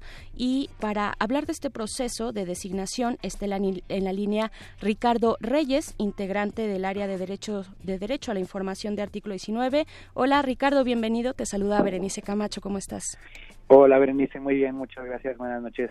Muy buenas noches, gracias por este, aceptar esta conversación. Decir que Artículo 19 y Fundar hace ya unos años realizaron este, eh, pues este esfuerzo por generar un observatorio de designaciones públicas que da precisamente seguimiento a los nombramientos más relevantes que se dan en la administración pública y bueno, ustedes han estado siguiendo todos estos procesos, de hecho el día de hoy estuvieron ahí atentos a la designación para el InfoDF o InfoCDMX, eh, pero regresando al tema de la Suprema Corte de Justicia, eh, quiero preguntarte pues cómo ves eh, a, la, a la Corte en términos muy generales al día de hoy, eh, de qué salud goza, cómo, cómo lo ves, hacia dónde está inclinada, digamos, en sus preferencias políticas o ideológicas. ¿Cómo lo ves tú?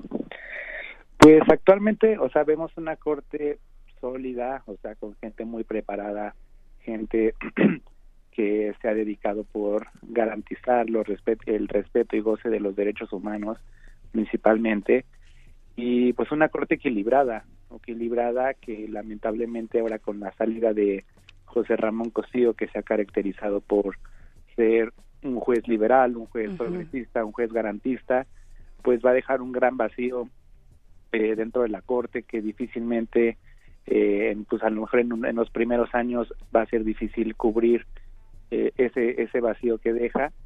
Y bueno este, esperamos que la que la designación goce de, de buenos perfiles para que pueda garantizar la, la idoneidad no y la y fortalecer la institución en sí por supuesto. Eh, hay mucho, bueno, hay todo un debate muy interesante sobre qué perfil deberían tener las y los eh, candidatos a ministro de la Suprema Corte, ¿no? Esto que ya mencionaba sobre, pues, su independencia, ¿no? Eh, su, pues, decantación, digamos, en cuanto ideológica, pues, ¿no? También si tienen alguna, eh, pues, filiación partidista, ¿no? Si vienen de, la carrera judicial o si vienen de la academia o incluso de la sociedad civil.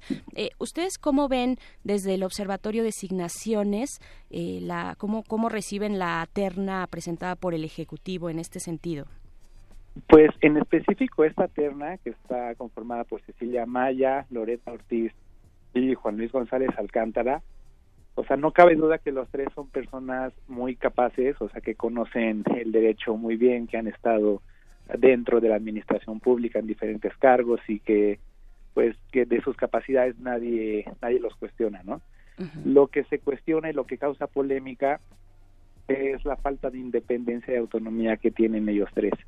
En las dos mujeres está Loreto Ortiz y Celia Maya, tienen una cercanía a, Morena muy muy marcada, son incluso creo que partidistas Sí, se, eh, ella, eh, Cecilia Amaya, es, es parte de Morena, ¿no? Y se ha lanzado, de hecho, en candidaturas por ese partido. Ajá. Sí, exacto. Y Loreto Ortiz también ha sido la, la, la, la que ha promovido los foros de pacificación de, de Andrés Manuel los últimos meses, ¿no?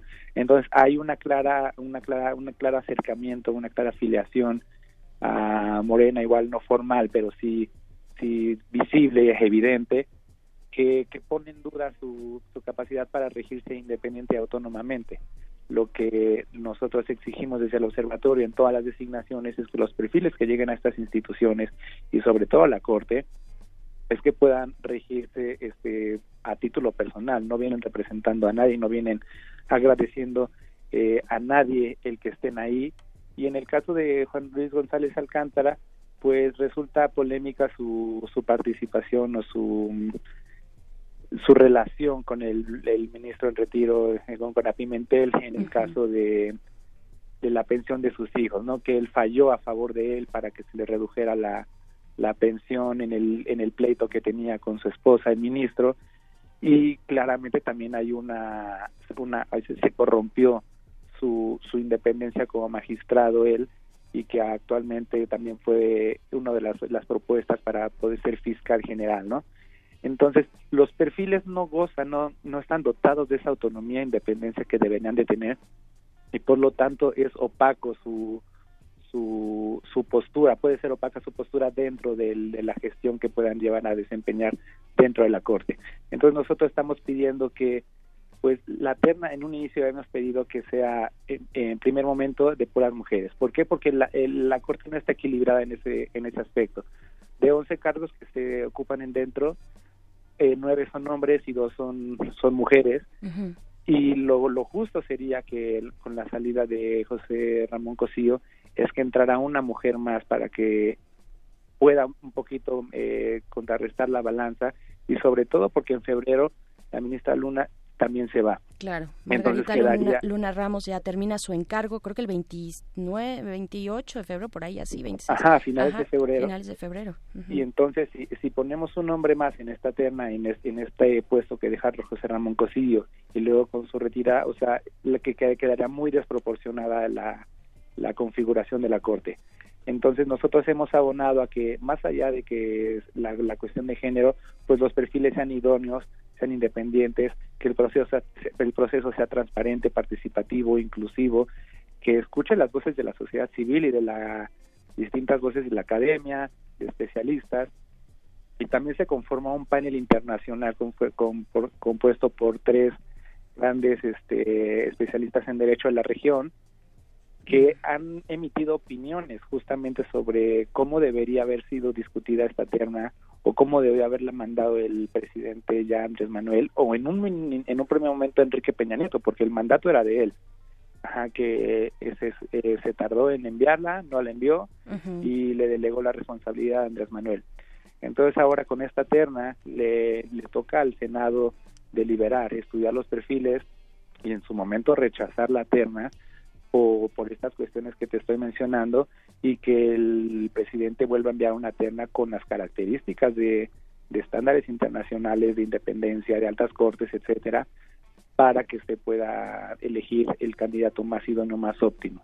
Claro, eh, interesante también lo que mencionar, hacer eh, memoria, recordar que Enrique Peña Nieto pues dejó pasar, no, no dejó pasar, ¿verdad? Esas cosas supongo que se eh, se negocian de alguna manera yo no yo no, supongo este no dejas pasar un eh, lugar en la Suprema Corte de Justicia así como así eh, interesante que lo que lo traigas de nuevo no que recordemos que le tocaba a Enrique Peña Nieto y bueno lo deja pasar y ahora le toca a eh, Andrés Manuel López Obrador.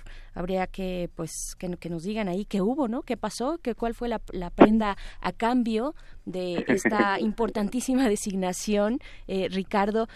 Bueno ya ya nos hablas un poco de o bastante del tema, por ejemplo, paridad de género, de la autonomía, también qué tan eh, ¿qué, otros eh, bueno qué otros parámetros tendrían que componer un perfil idóneo ustedes en el portal de designaciones han hecho un trabajo exhaustivo muy interesante de eh, designaciones pasadas ya de años pasados para el mismo cargo de ministro o ministra de la Suprema Corte de Justicia.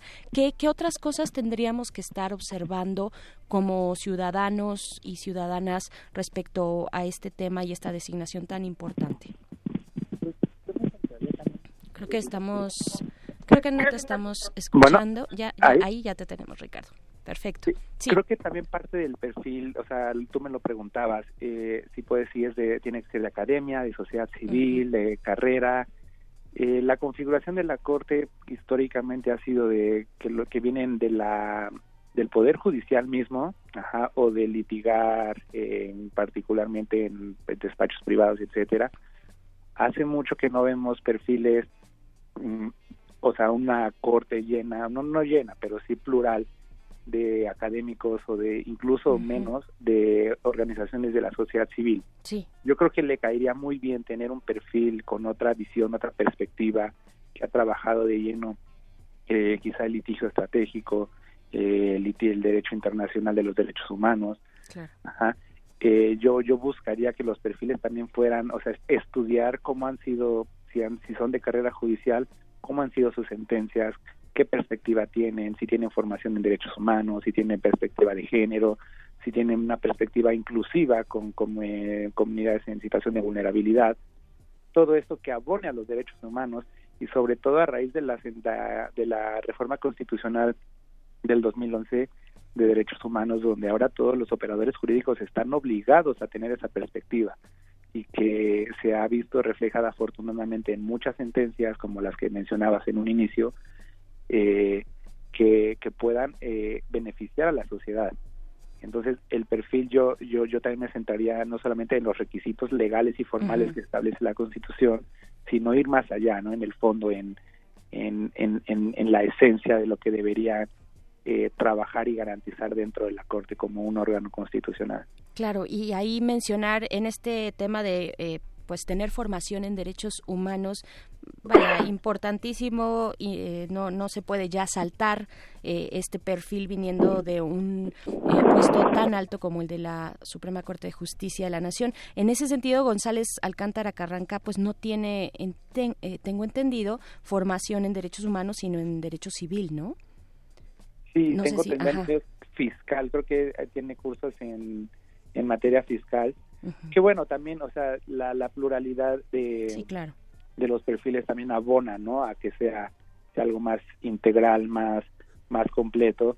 Eh, o sea, no dudo que el, el doctor Juan Luis González Alcántara tenga conocimientos o nociones en derechos humanos que pueda aplicar eh, como también pues tampoco puede ah, podemos asegurarnos hay, de todo en la corte pero esperaríamos que, que el perfil que se designe pues cumpla con todas estas características y que también el, el presidente Andrés Manuel justifique por qué está enviando la terna que envió o la terna que vaya a enviar en un futuro eh, si se rechaza esta o en febrero o marzo que tengamos el siguiente proceso que justifique las razones de por qué están enviando estas personas, como también el Senado justifique y rindan cuentas de las evaluaciones que se hacen en las entrevistas, en el estudio de los perfiles, pues para que justifiquen y sostengan eh, las decisiones y que nosotros como sociedad podamos este conocer conocer las mismas.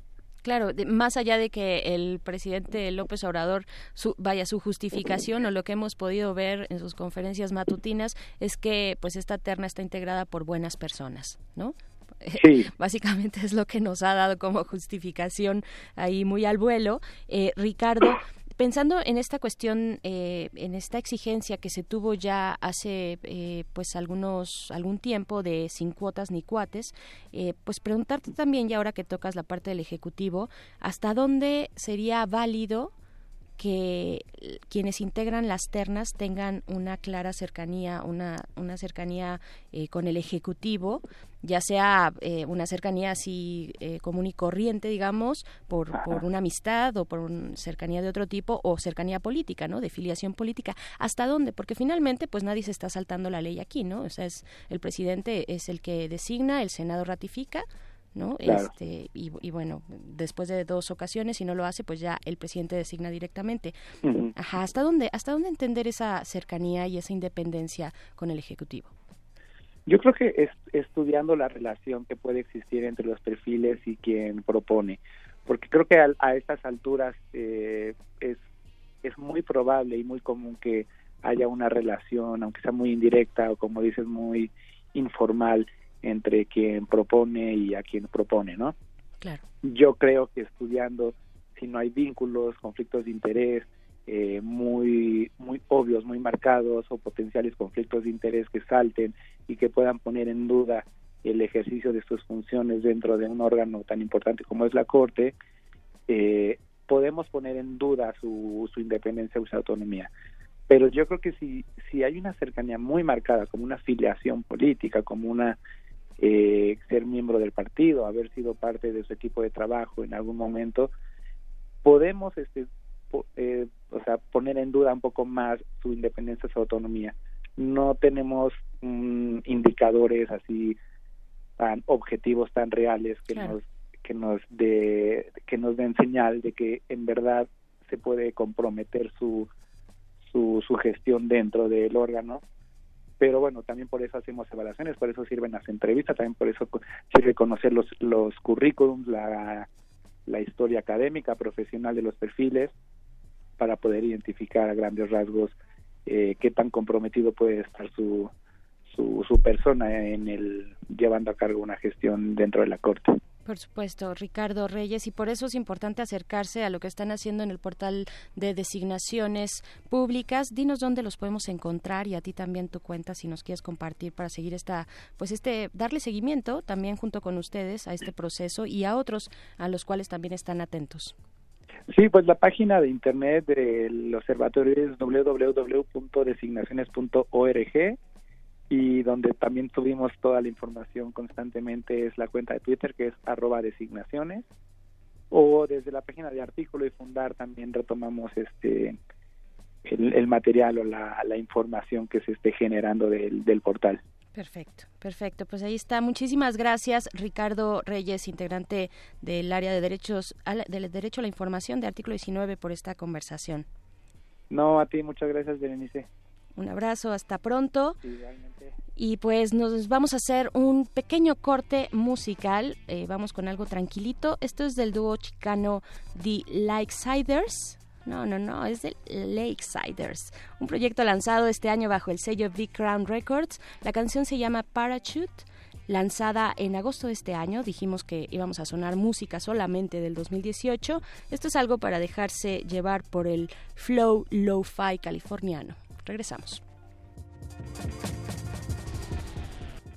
El modernísimo. En un auténtico régimen de división de poderes, en una democracia fortalecida como la que permitió este cambio de rumbo, no cabe ministros, los, ministros del mundo. En un auténtico régimen de división de poderes, en una democracia fortalecida como la que permitió este cambio de rumbo, no caben los jueces dóciles al servicio de nadie. La irreductibilidad salarial no es un privilegio, sino una de las diversas garantías de independencia de la judicatura.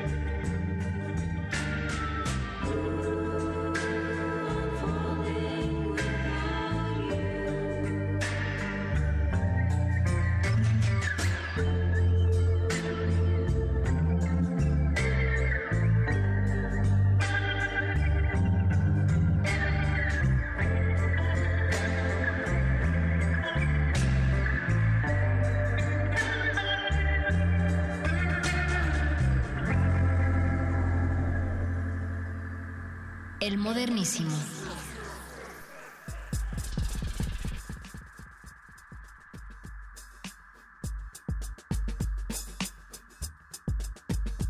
Escuchamos algo muy, muy suavecito, algo para empezar a relajarse frente a estas vacaciones. Esto fue de The Lakesiders, eh, un par de chicanos, una chica y un chico eh, de California precisamente con origen mexicano.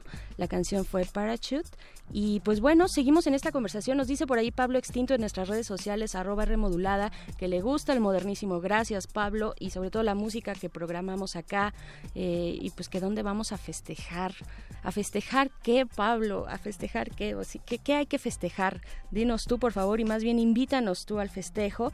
Y pues bueno, seguimos con nuestros temas de esta noche, miércoles 12 de diciembre. Eh, este lunes pasado se cumplieron 70 años de la Declaración Universal de los Derechos humanos y además de hacer un reconocimiento, digamos, en el avance para la protección de la persona humana, de las personas eh, que habitamos el mundo entero, hay que mencionar también las deudas importantes al respecto, comunidades y países enteros pues en precariedad de sus derechos. Y hemos invitado a Simón Hernández para que nos comparta su balance a 70 años precisamente de esta declaración. Eh, Simón Hernández, defensor de derechos humanos, bienvenido, ¿cómo estás, Simón?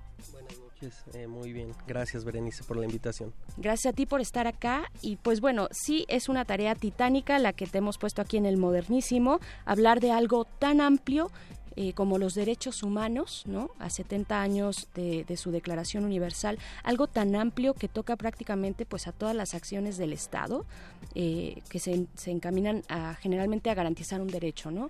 Eh, bueno, ya nos lo dirás tú que eres el experto. ¿Cuál es una, cuál es la reflexión inicial con la que puedes empezar después de estos 70 años? Mira, creo que hay que hacer un balance y también poner en perspectiva lo que ha significado una declaración universal de los derechos humanos me parece que es eh, muestra digamos de un proceso eh, civilizatorio que culmina después de la segunda guerra mundial en un acuerdo eh, relativamente aceptado por todos los países y por las sociedades en general sobre el tema de la violencia ¿no? y de lo que no debía volver a suceder y me parece que eso permite eh, establecer un consenso sobre ciertos mínimos a los cuales está obligado cada Estado a preservar la vida, a garantizar condiciones de existencia, vivienda, salud, libertad de expresión, debido proceso, garantías, etcétera. ¿no? Un proceso de larga duración que culmina a mediados del siglo XX con este catálogo de derechos más o menos reconocidos de manera universal por todos los países. Eh, y esto es un gran avance no significativo. Pero lo que viene después eh, en estos últimos 50 eh, años significa retos distintos no todo lo que ha pasado de manera posterior a esta a este documento tan relevante de las Naciones Unidas.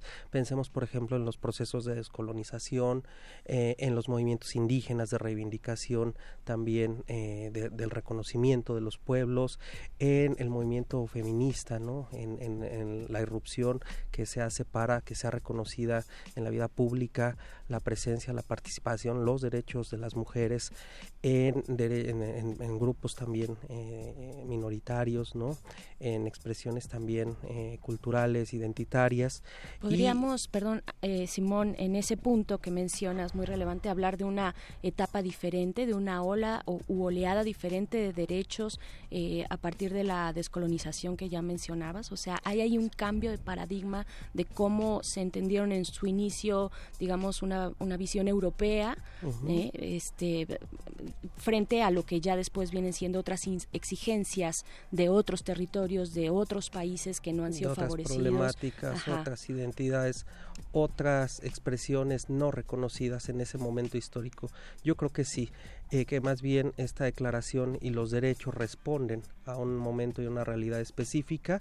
Y hoy tenemos otra realidad que reclama eh, repensar, reformular y replantear la forma eh, en que exigimos los derechos humanos, ¿no? Porque además estamos también frente a otro tipo de problemáticas, algunas que son de escala, planetaria, temas como el calentamiento global, el tema del derecho a la alimentación, el agua, eh, suponen desafíos distintos, los flujos migratorios, exacto, eh, lo, lo que puede hacer un modelo de desarrollo también que puede ser eh, insostenible, digamos, un modelo de producción a escala planetaria. Eh, eh, eso supone retos distintos, ¿no? O la, violación de derechos humanos por empresas transnacionales. Entonces, a, 70 años creo que es un momento significativo para replantear cómo a la luz de esas problemáticas entendemos, reconceptualizamos y relaboramos el sistema, por una parte de reconocimiento, pero también de garantía de los derechos humanos. Claro, ¿en qué momento se encuentra México dentro de esta, digamos, encrucijada de la cuarta transformación, bueno, del nuevo gobierno, ¿no? Eh, con esta situación que ya conocemos arrastrando 12 años de, eh, de conflicto armado, no quisiera llamarle guerra contra el narcotráfico además, sino de un conflicto armado eh, asimétrico que tenemos en nuestro país desde hace 12 años y que puso en marcha eh, el expresidente Calderón. ¿En qué momento nos encontramos de cara precisamente a todo este panorama internacional que tú nos estás planteando aquí frente a los derechos humanos y su 70 eh, aniversario de la declaración?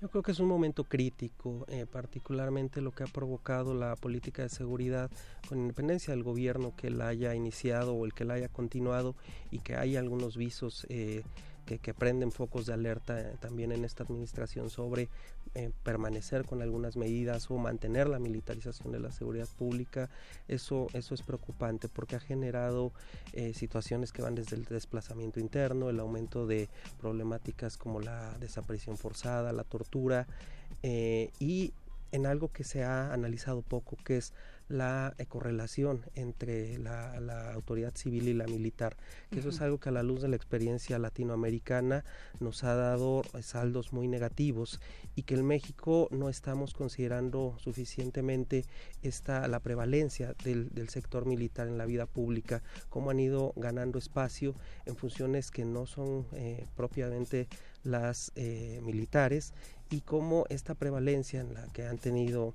eh, digamos, más presencia en la vida pública, presupuesto, ahora eh, parece que van a ser parte de un cuerpo permanente en, materia de seguridad pública, genera, eh, digamos, fractura los, los, cimientos de las democracias, ¿no? Y puede generar también procesos o profundizar procesos de autoritarismo.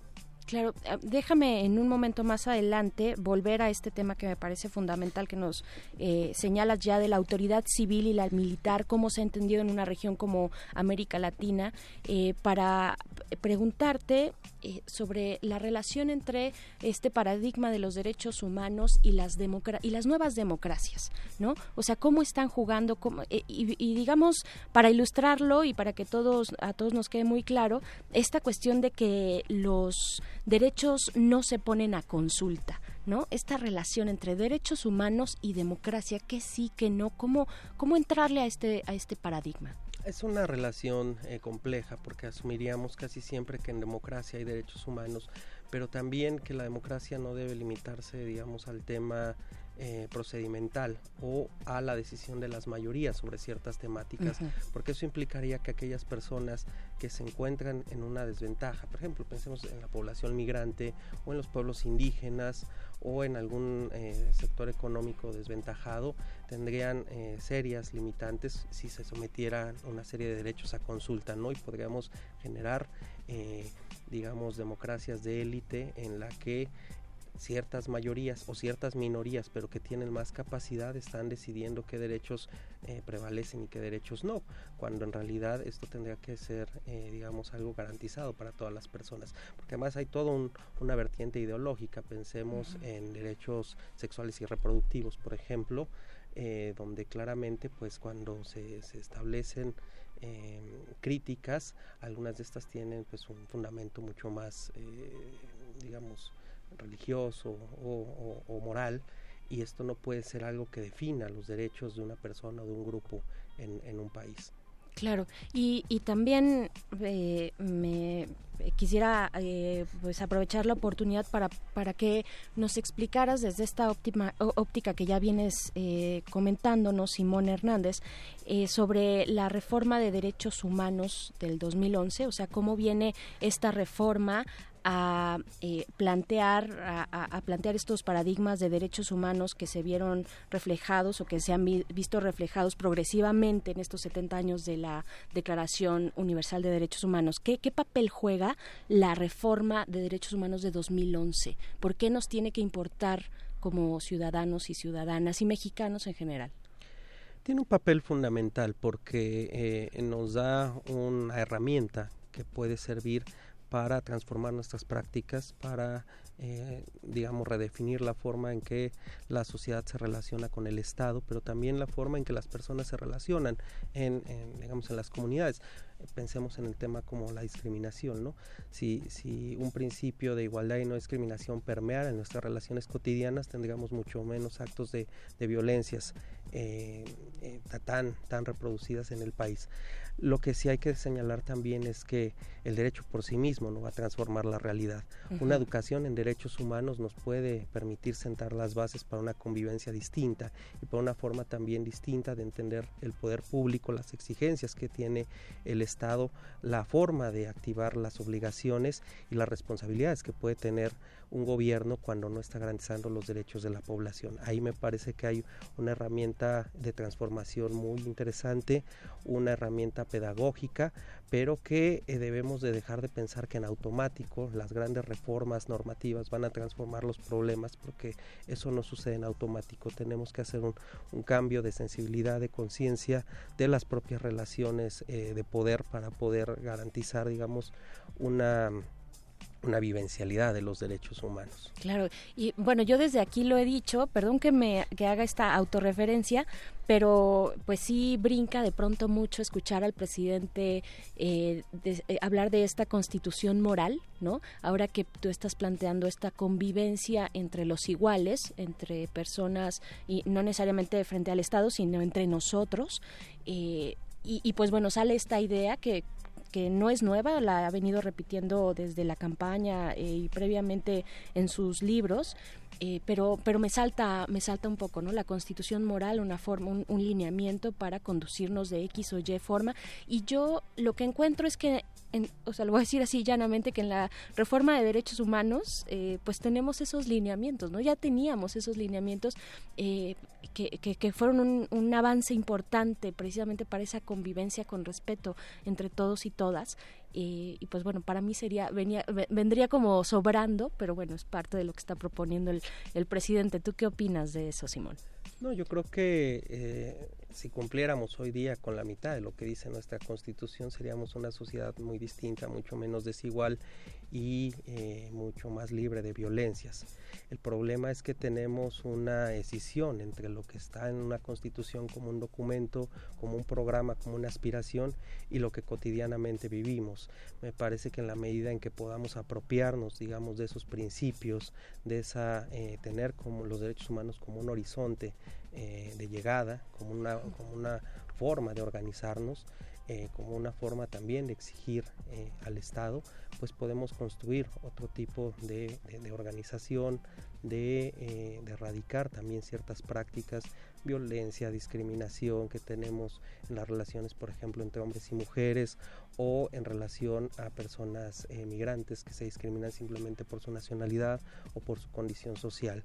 ¿no? Me parece que en esa reforma hay puntos fundamentales de lo que aspiramos a hacer como sociedad, pero que tenemos que tenerla en un proceso, digamos, de apropiación y de una pedagogía de los derechos humanos que realmente eh, transforme no solo al Estado, sino también a la sociedad, ¿no? Y, creo que ahí hay un valor importante pero eh, bueno pues hay que fortalecer digamos esos procesos de organización de toma de conciencia a la luz también pues de un panorama crítico en el país no tenemos que reconocer que hay condiciones eh, de mucha violencia de mucha desigualdad estructural en en el país y que entonces los derechos humanos tienen que ser esa herramienta que nos permita, digamos, organizar esperanzas y transformar la realidad, ¿no? Claro, y, y bueno, ahora sí, regresando a este punto que mencionabas hace un momento sobre la autoridad civil en relación con la autoridad militar el gran tema de México en los últimos años, pues es eh, importante, ya lo mencionábamos en algún momento,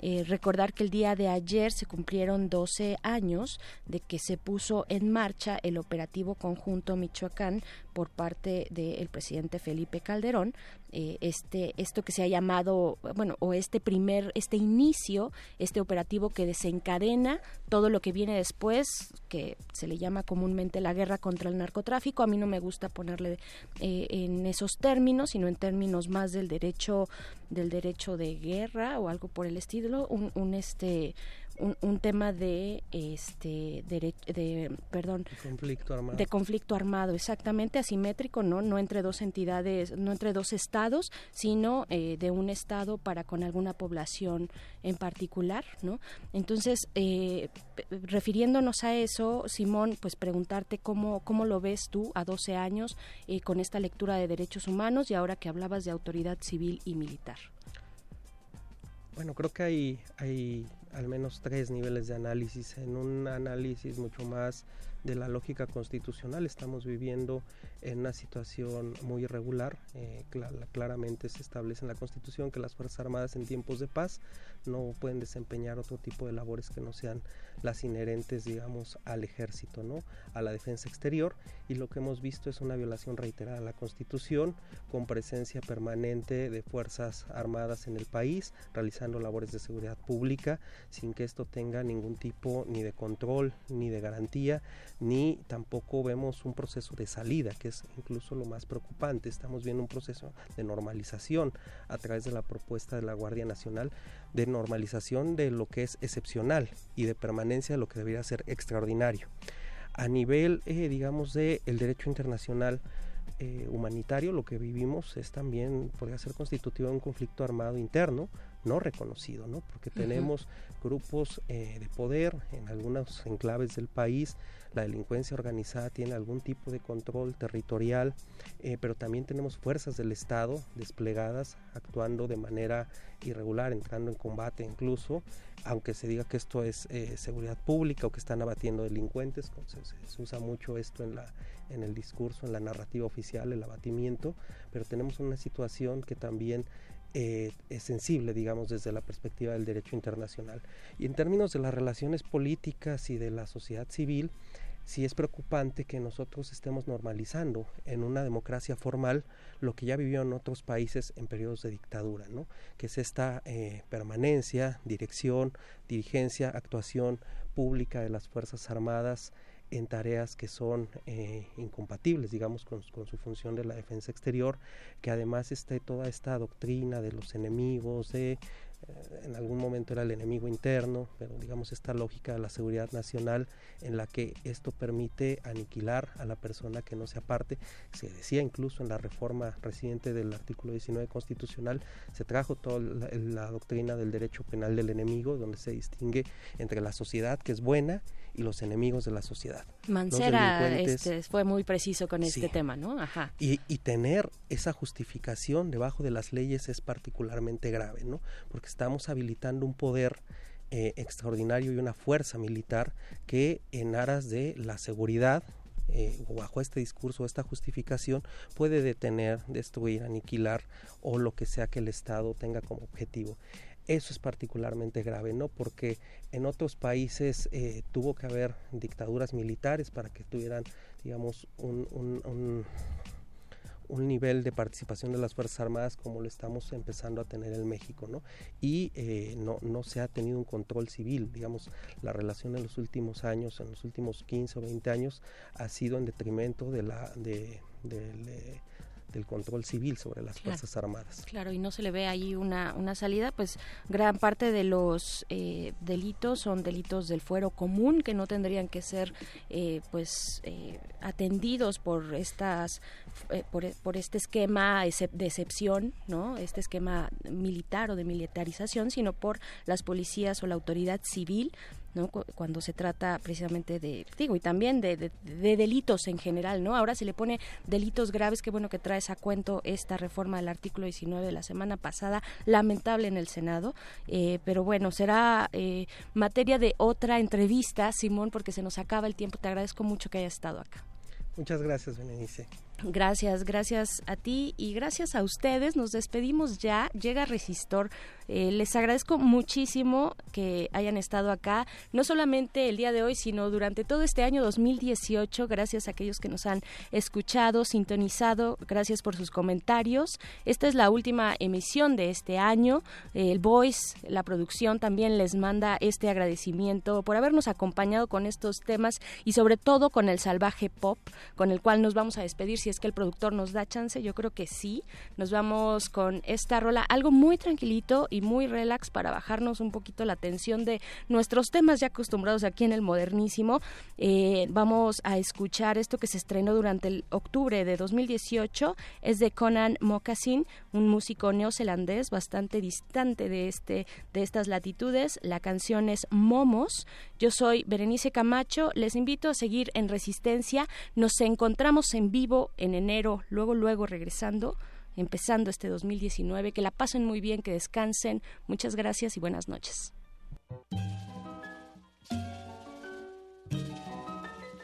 El modernísimo.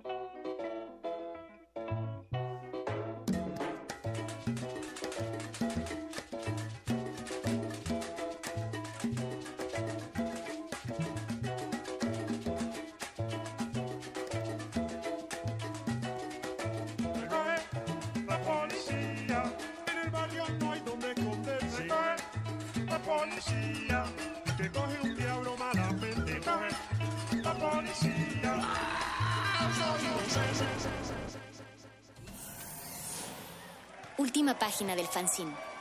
Pero mientras el futuro esté desigualmente repartido, buscaremos llegar a él. El modernísimo.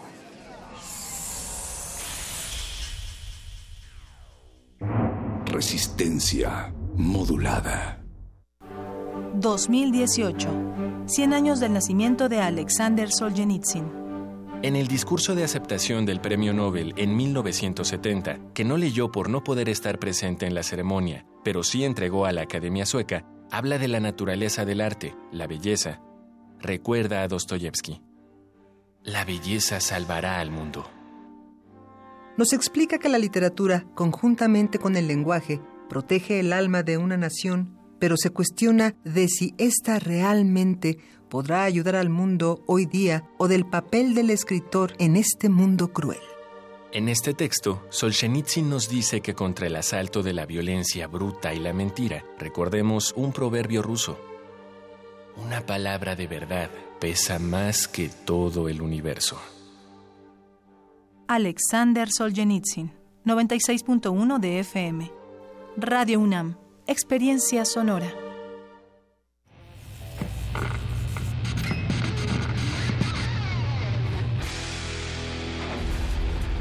Por cortesía de cuando el rock dominaba el mundo, un minuto de David Bowie, Rebel Rebel, versión del 2003. Got your mother in a world. She's not sure if you're a boy or a girl. Hey, baby, your hair's alright. Hey, baby, stay out tonight. You like me and you like it all. You love dancing and you look divine. You love bands when they play it hard. Escúchanos todos los viernes a las 18.45 horas por esta frecuencia, 96.1. Radio UNAM, Experiencia Sonora. Tacky thing, you put them on. El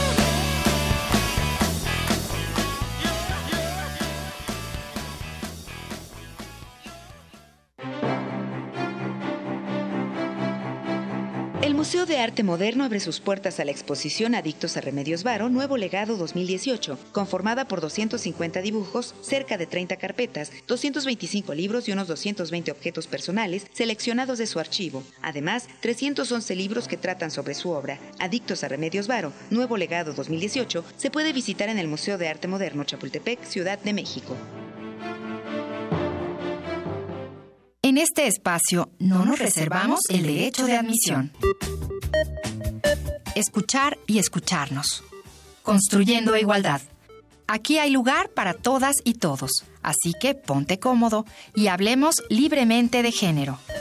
Un programa de Radio UNAM y el Centro de Investigaciones y Estudios de Género. Tercera temporada. Todos los miércoles a las 10 de la mañana por el 96.1 de FM. Radio UNAM. Experiencia sonora.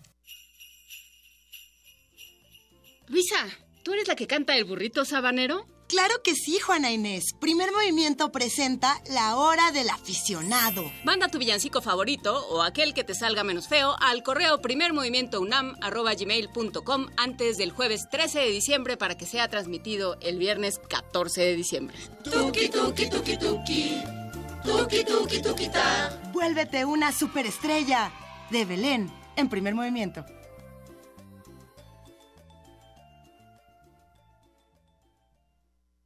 Resistencia modulada.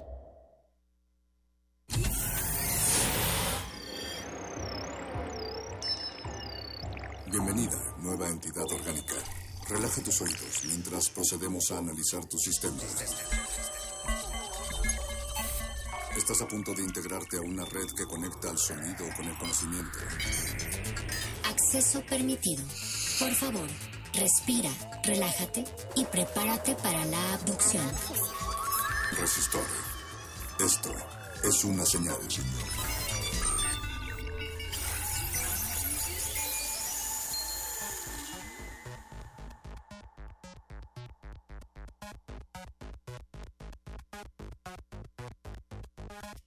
Resi- resi- resi- resistor.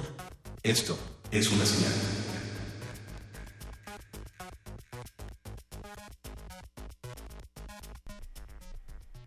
Resistor, la sección de ciencia y tecnología de resistencia modulada, la barra programática para jóvenes de Radio UNAM, la estación de radio de la Universidad Nacional Autónoma de México, la Universidad de la Nación. Yo soy Alberto Candiani tengo el privilegio de conducir esta cabina esta noche, solo por hoy, noche de 12 de diciembre, noche, día en el que los banqueros descansan y que suceden muchas otras celebraciones, cohetes por toda la ciudad.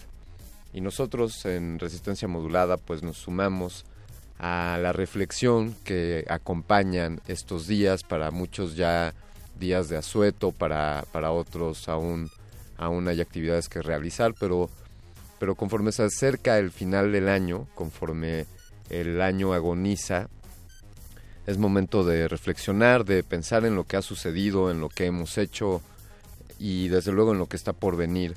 Así que esta noche eh, este resistor estará dedicado a dar una revista, una revisión, pues de algunos, de algunos aspectos importantes de lo que sucedió durante este año 2018. Y vamos a comenzar con, con los 10 logros tecnológicos más destacables. Siempre es muy aventurado decir esto de hacer estas selecciones y estas curadurías porque imaginarán ustedes la cantidad de publicaciones, de avances y de descubrimientos o inventos que suceden cada año y bueno pues es una un poco un atrevimiento eh, ponerse a enumerarlos pero hablemos por ejemplo la impresión en metales eh, la impresión 3D con materiales metálicos ya es posible que hemos hablado varias veces en Resistor sobre impresión 3D y ya se está poniendo de moda el utilizar otros tipos de materiales, no solo el plástico, sino también eh, pues aleaciones de, de metal y esto está cada vez cobrando más fuerza. Embriones artificiales.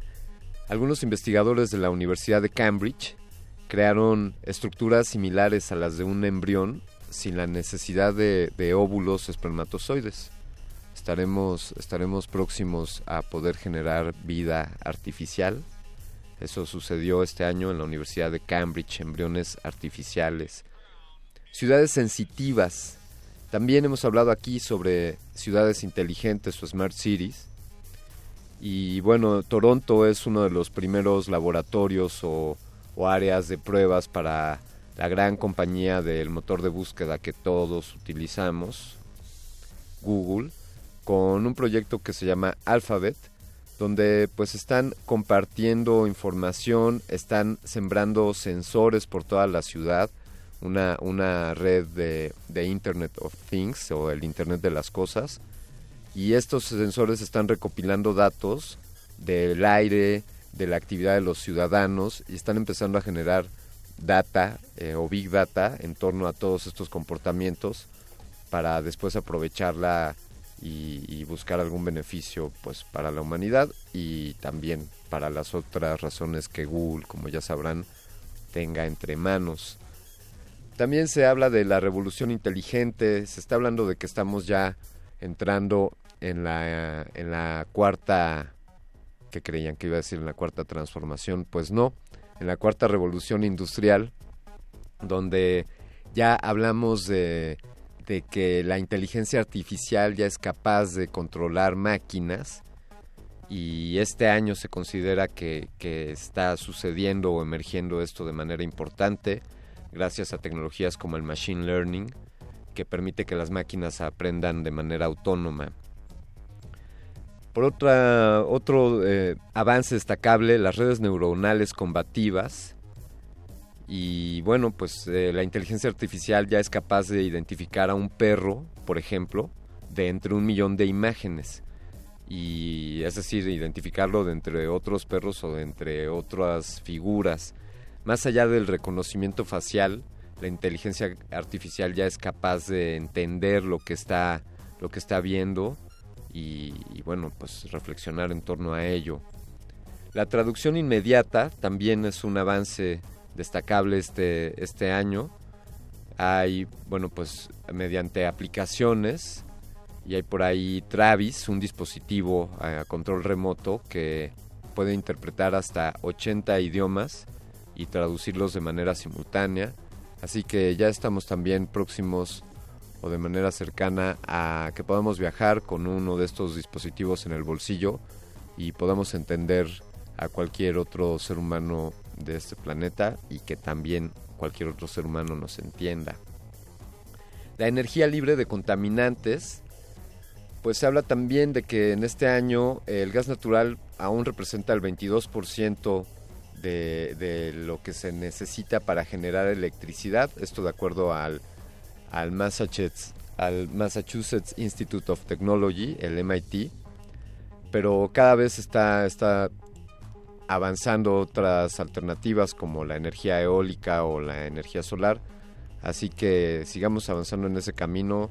Saludos, señor Trump. Sigamos avanzando en el camino de, de acabar con la emisión de, del dióxido de carbono. La protección a la privacidad. Algunos acá en Resistor preguntarían que cuál privacidad.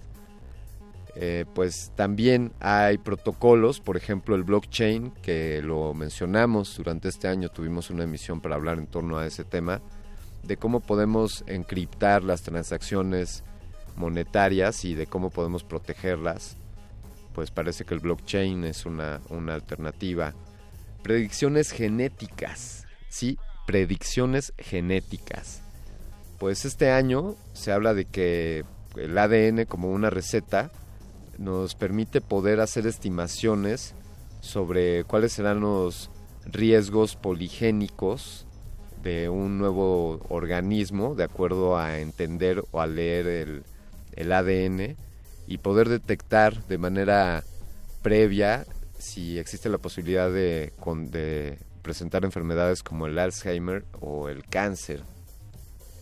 También se habla de un salto cuántico en materiales, eh, el del cómputo cuántico, y esto habla de, se ha dicho también en Resistor, de los quantum bits o de las partículas subatómicas que nos permitirán tener computadoras, como ya lo está haciendo IBM, computadoras cuánticas, que permiten realizar una infinidad de cálculos, infinidad de cálculos en, en tiempos casi, casi instantáneos. También el cómputo cuántico está, está cobrando fuerza. Estaremos siguiendo de cerca para ver qué sucede durante los próximos meses y el próximo año.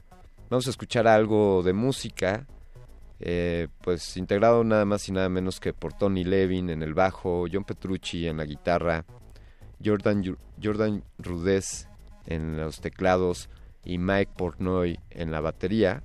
Ellos son Liquid Tension Experiment y nos traen de 1998 por el sello discográfico Magna, Magna Carta Records, Osmosis. Estás en Resistor. Resistor. Es, es una señal, una señal, una señal, una señal.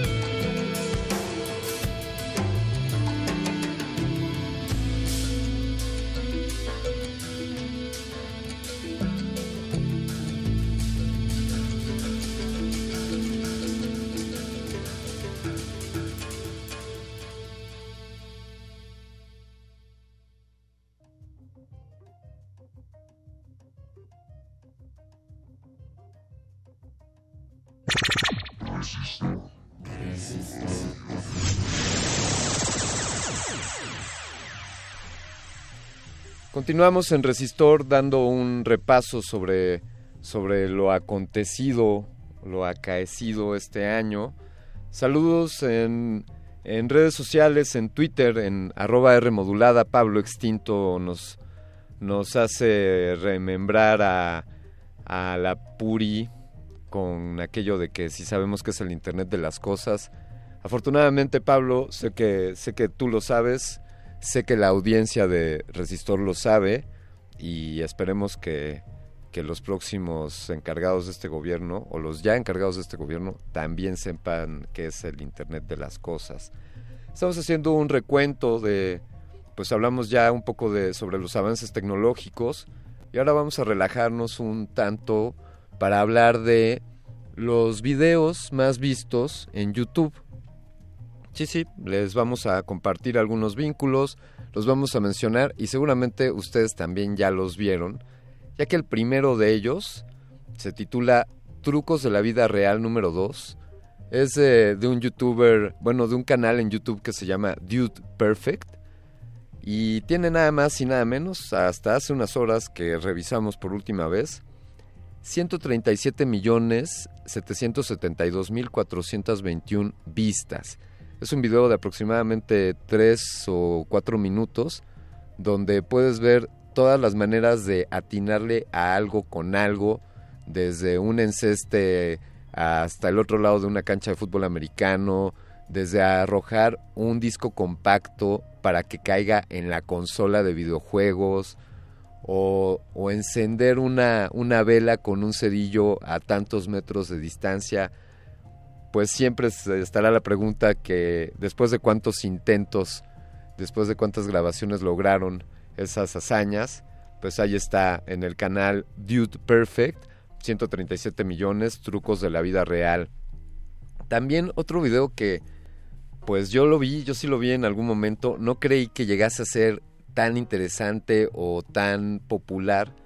Este tiene 91 millones de vistas, es de un canal que se llama Primitive Survival Tool, que les recomiendo. Son unos, unos jóvenes que se ponen a fabricar cosas de manera primitiva, a fabricar casas o a fabricar un horno para poder cocinar. Y lo hacen como lo hacían los seres humanos hace 6.000 años, a base de, de barro y de tierra, y así construyen las cosas, de cortar madera. Y en este video construyen una piscina alrededor de una casa subterránea. Así es, eh, hacen una casa subterránea con técnicas similares a las del adobe y después en torno a esta casa hacen una piscina. Se los recomiendo y les recomiendo ese canal eh, Primitive Survival Tool. Luego está en el lugar 3 de nuestro conteo con 78 millones. Caray, bueno, esto lo voy a mencionar solo porque pues tiene todos esos millones. Pero ese es un video que eh, Kylie Kristen de, parece que salió en la serie de las Kardashian. Ahí disculpen mi, mi falta de conocimiento en esos campos. Pero ella con su esposo hicieron un video para su hija, así se titula, To Our Daughter.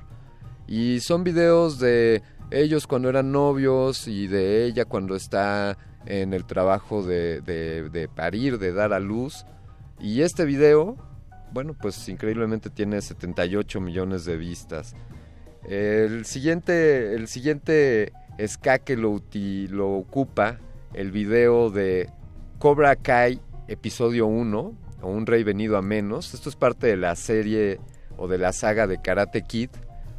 Y es un video, es, dura unos 30 minutos, es como un pequeño episodio de las aventuras o de los actuales Karate Kids originales y esto tiene 51 millones, 51 millones 995 mil vistas.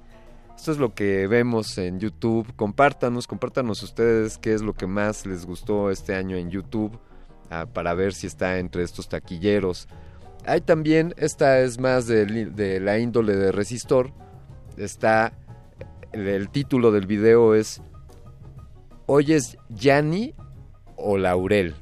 Y son unas pruebas en la que nos ponen, hacen una prueba a nuestros oídos en las que se dice una palabra, Yani o Laurel, según lo que tú escuches, y nos da una explicación respecto a por qué algunas personas escuchamos una, una de esas palabras y otras escuchan otra de esas palabras.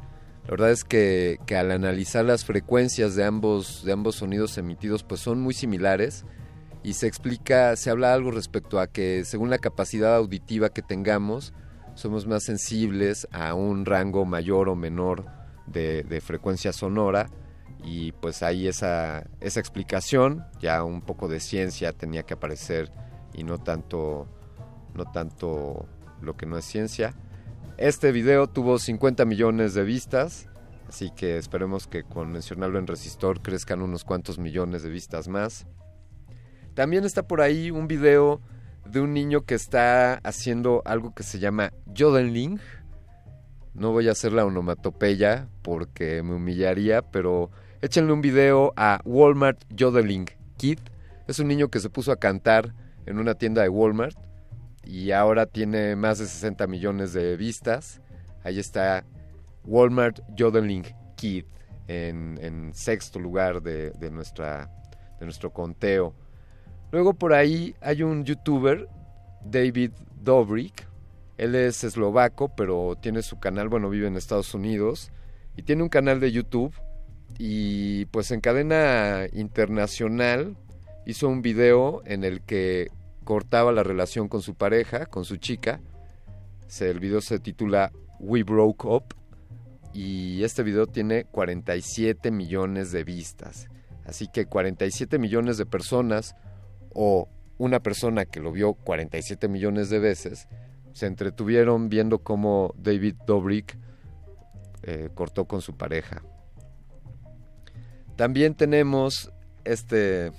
Caray, esto no sé siquiera cómo describirlo. Bueno, hay un youtuber en la India, Amit Bajadana, y hace una serie de, de pues tiene una serie programática de, de televisión en YouTube o una serie en YouTube que se llama, este episodio se llama Behan Bai Ki School Life o, la vida en la escuela de Behan Bahi Ki.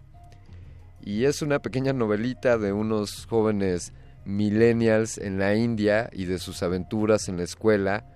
Ilustra un poco sobre la vida por aquellas latitudes, sobre la música que escuchan y sobre el humor que quizá no sea tan tan común como, como el que nosotros podríamos entender, un poco de ver lo que sucede en otras partes del planeta. Y eso, eso es por ahora la, la lista de, de videos más vistos. También les podemos decir que los 10 sitios más visitados, eso no ha cambiado mucho la verdad en los últimos años. Los 10 sitios más visitados de Internet, pues está en primer lugar el, el, sitio que todos, todos los seres humanos que nos conectamos a, esta red conocemos, que es Google. Por cierto, da, dato, dato cultural, para quienes no lo supieran, un Google, la palabra, eh, en realidad significa, es, es un número. Un Google es un número que consiste en un 1 seguido de 100 ceros. Es decir, si un millón es un 1 seguido de 6 ceros o un mil es un 1 y 3 ceros, bueno, pues, pues un Google es un 1 seguido de 100 ceros. Este nombre se, se le adjudica a, a, la bebé hija del matemático que propuso este número, porque la bebé al ver tantos ceros decía algo como, como Google. Está eh, está Facebook entre los 10 sitios más visitados. Está en quinto lugar. Esto, esto sí cambió. Respecto a hace un par de años, Wikipedia ocupaba el, el décimo lugar. Y ahora está en, entre los cinco primeros webs más visitadas del mundo. Está desde luego, pues ustedes saben que en México, pues Facebook, Facebook es el segundo lugar. YouTube está en tercer lugar de los 10 sitios más visitados del mundo. También hemos utilizado YouTube como una herramienta para búsquedas, es decir, hacemos nuestras búsquedas en, Google o dentro de YouTube cuando quizá queremos aprender algo o queremos conocer eh, información respecto a algún tema. Baidu es un buscador que se utiliza en China y es, dado que lo utilizan los chinos, pues está en el cuarto lugar de los sitios más visitados este año 2018. Yahoo, caray, Yahoo, algunos, opinión personal, algunos creeríamos que ya no está entre los más visitados, pero Yahoo sigue existiendo, supongo que por, por los Yahoo Answers y por las noticias que publican, ahí sigue, la, sigue vigente este sitio web. Les voy a pasar otro dato.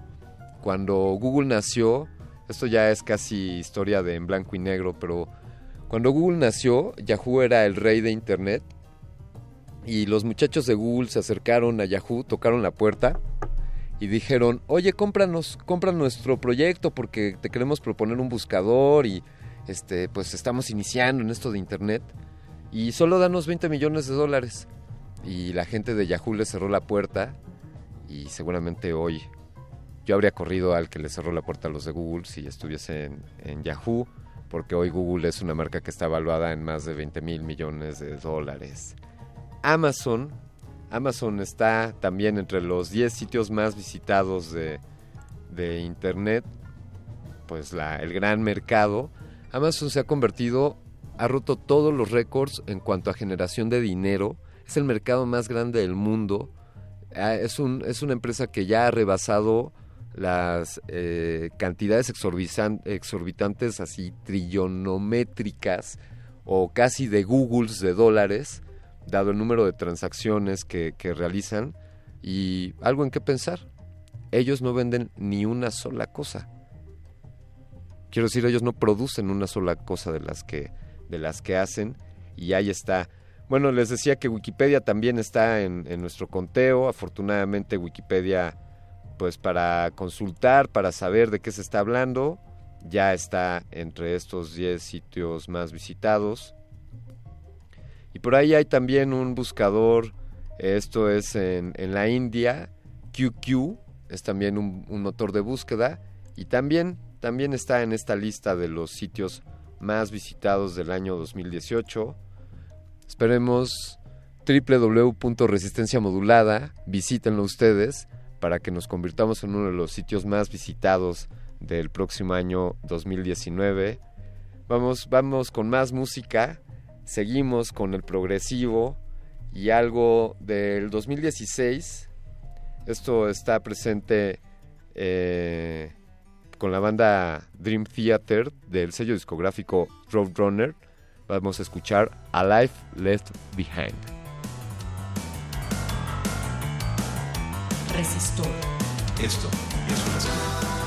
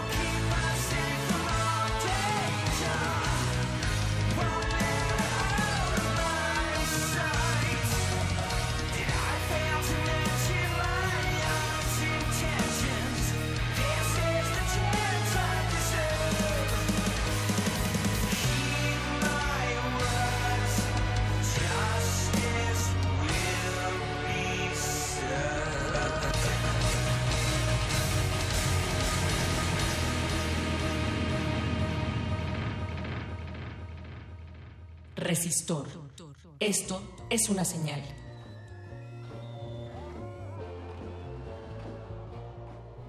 Recién escuchamos de Dream Theater A Life Left Behind del álbum del álbum The Astonishing de, mil, de 2016.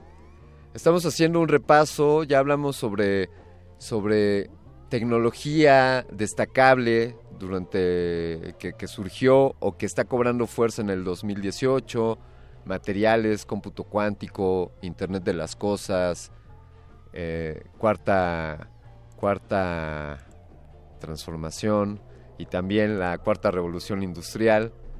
También hablamos de algunos videos, vimos que muchos pues son de algunos de un contenido más interesante que otros. Por ahí nos hacían comentarios en en Twitter respecto a que si podría haber alguna relación en cuanto a que algunas personas puedan aprender más fácil un idioma que otro, si pudiese existir alguna relación en cuanto a la frecuencia sonora que tienen unos u otros idiomas, es algo que, investigaremos. Gracias por los comentarios. Querido Sarco, aquí estamos siempre con todo el cariño y con todo el gusto, sea la hora que sea, y este programa, estimado Sarco, no es grabado, este es el último programa en vivo de Resistor de este año. las próximas emisiones, los próximos miércoles, serán eh, pues una selección que hicimos de, los mejores programas que transmitimos en este año 2018. Les recomiendo que, que los escuchen y estaremos muy cercanos a las redes si es que quieren hacernos sus comentarios. También ahí estaremos al pendiente. Muchas gracias, Arco. David, David García, pues eh, externo tu comentario. Eh, David nos dice que él cree que la señora Purificación sabía de lo que hablaba, solo que pues lo hizo de una forma eh, que resultó cómica, pero ella efectivamente estaba trabajando en temas en torno a, comunicaciones.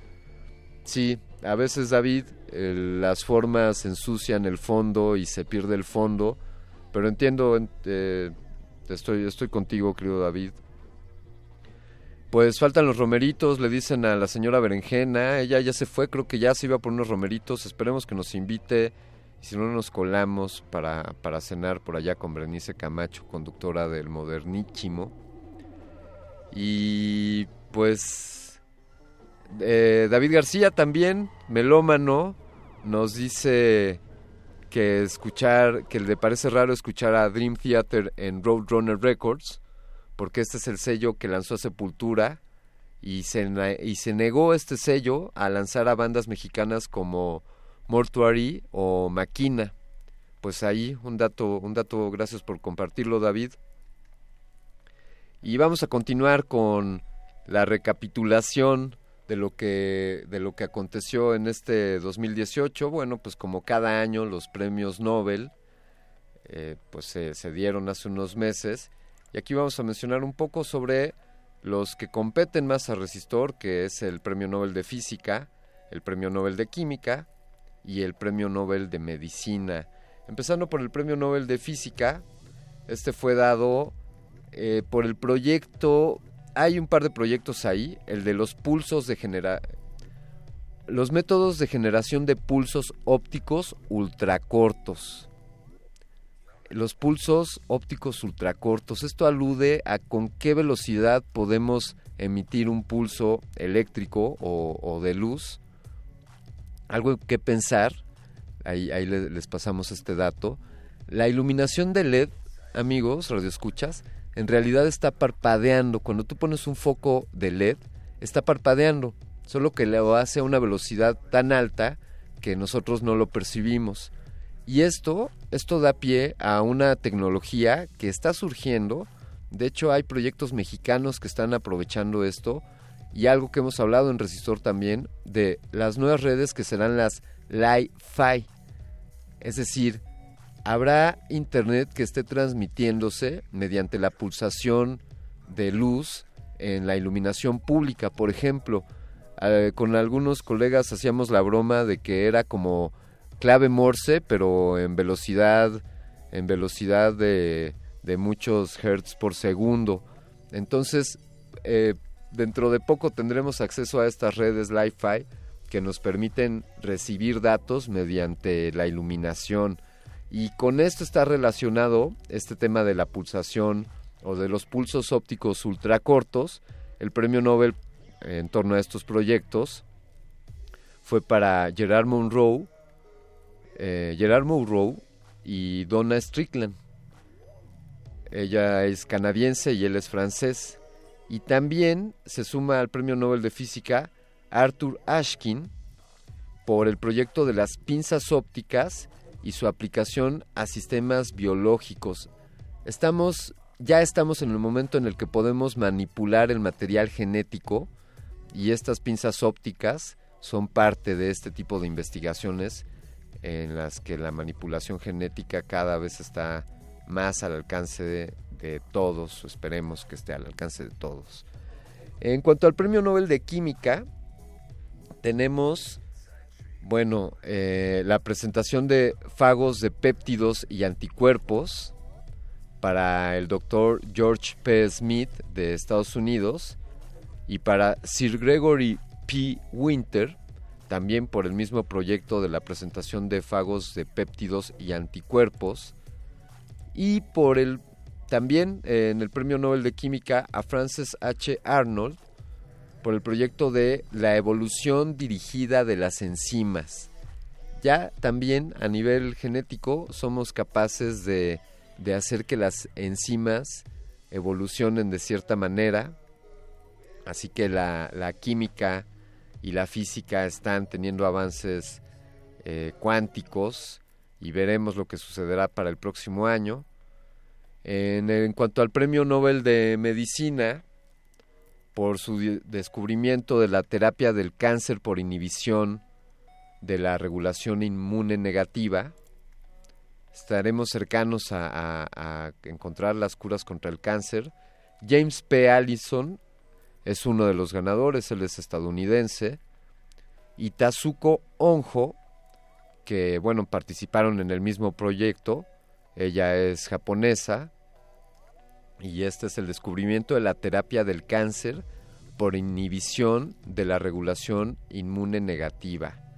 Ahí están estos premios Nobel otorgados durante este año y vamos a escuchar más música. ¿Qué les parece? Hay, un comentario acá del Zarco y sí, Zarco pues también es estadística eh, YouPorn seguramente es uno de los sitios más visitados, no sé si esté entre el top 10 y ya sabes, estas estadísticas siempre están bajo la burbuja de filtros de Google, burbuja de filtros, tema que hemos también eh, tocado de manera de manera tangencial.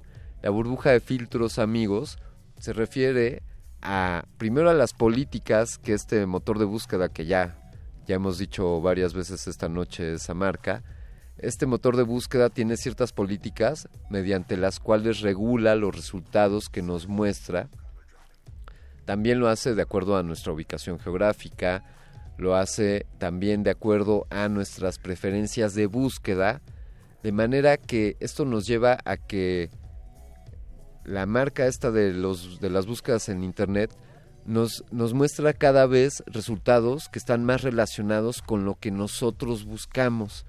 Y entonces se va, se va haciendo una acotación de manera que en realidad no estamos navegando el Internet con, en toda su amplitud, sino que la estamos navegando debajo de, una, de un filtro, de una decantación que va construyendo este motor de búsqueda, como les decía, de acuerdo a nuestra ubicación, de acuerdo a sus políticas, de acuerdo a los criterios que ellos tienen para mostrarnos o no mostrarnos cierto contenido que ellos consideran apropiado o inapropiado y también de acuerdo a tu comportamiento de búsqueda. Y entonces la pregunta inherente a este comentario es la de ¿se puede entonces navegar en Internet sin filtros de búsqueda? Podemos navegar Internet así, de manera cruda, sin que nos lo de, sin que nos lo decanten o sin que haya un papá ahí diciéndonos qué es lo que podemos encontrar o no, pues yo les recomiendo un motor de búsqueda que se llama DocDoc, ¿sí? Como si escribes pato pato y, y aguas. ahí sí, ahí sí te va a salir todo lo que estés buscando sin, sin ninguna moralidad ni ningún, ningún criterio ahí puesto por terceros. Vamos con algo del año 1970. Aquí en Resistor no tenemos barreras del tiempo. Esto es del sello discográfico Columbia Records, del álbum Abraxas, así se llamó mi primer computadora. La rola es tocada o interpretada por Carlos Santana y se llama, como yo deseo para todos ustedes, Hope You're Feeling Better.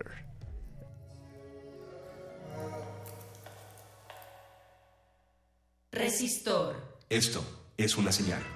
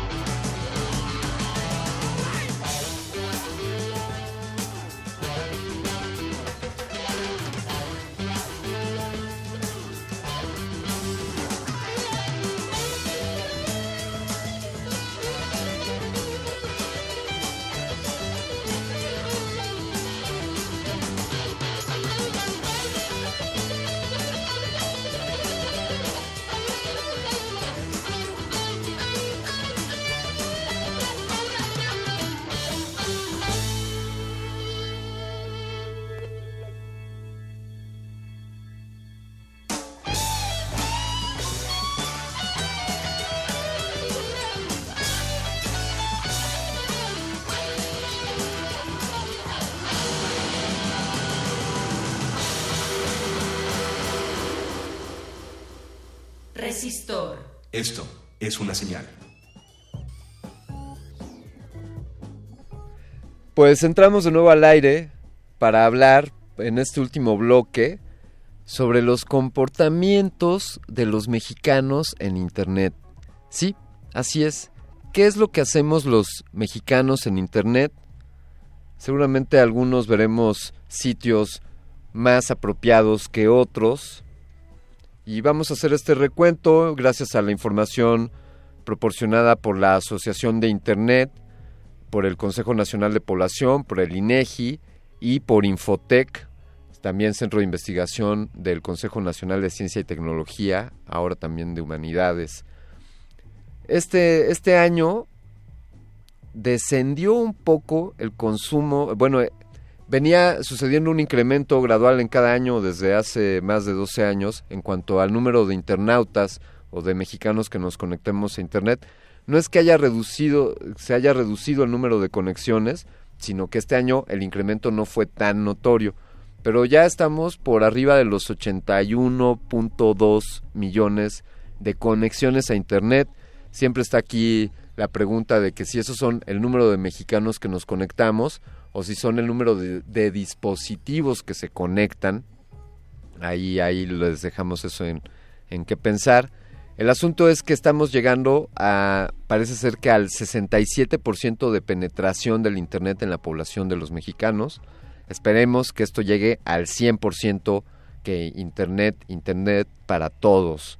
Brindamos por eso aquí en Resistor, uno de los deseos del próximo año de Resistor pues el perfil del internauta mexicano, pues se divide ahí 51% eh, mujeres, 49% hombres, así que internetean un poco más las mujeres que los hombres, solo por 1%.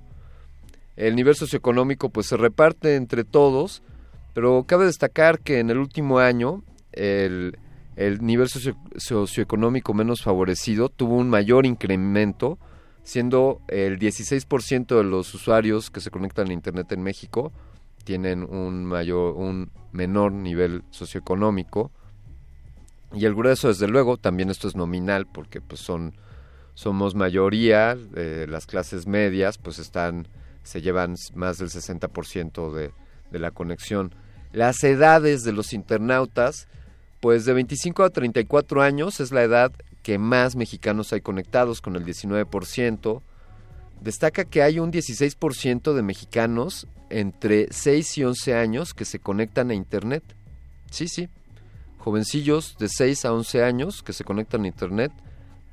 Eh, muchachos, si nos están escuchando, si no se han ido a dormir, cuiden, cuiden lo que, con lo que navegan.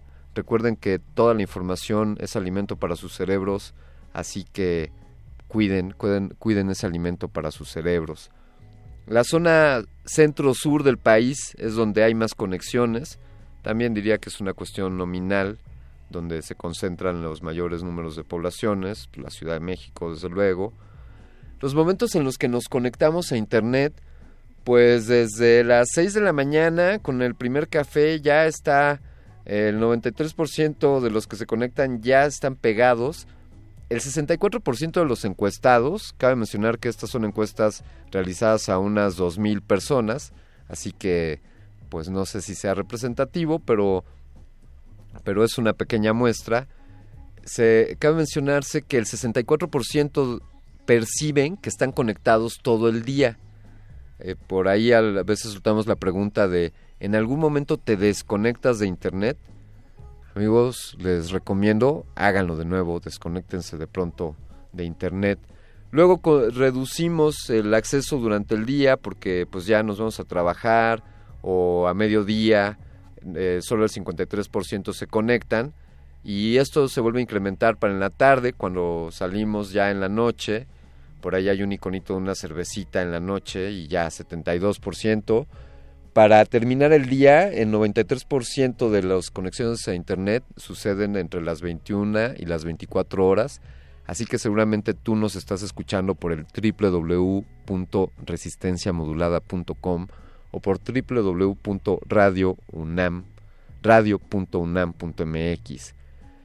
El tiempo que, que destinamos a los distintos medios, afortunadamente aquí estamos en varios medios y no solo en el FM, pero la radio y la televisión pues cada vez tienen menos parte de menos rebanadas del pastel, reduciéndose en los últimos dos años, de manera que pasamos 8 horas con 12 minutos conectados a Internet al día, 3 horas, todo esto en promedio, 3 horas viendo televisión y 1 hora 45 minutos escuchando radio, seguramente son las horas de la resistencia modulada aquí en el 96.1 de FM y el resto del día pues algunos se lo dedican a, a dormir. ¿Dónde y cómo nos conectamos?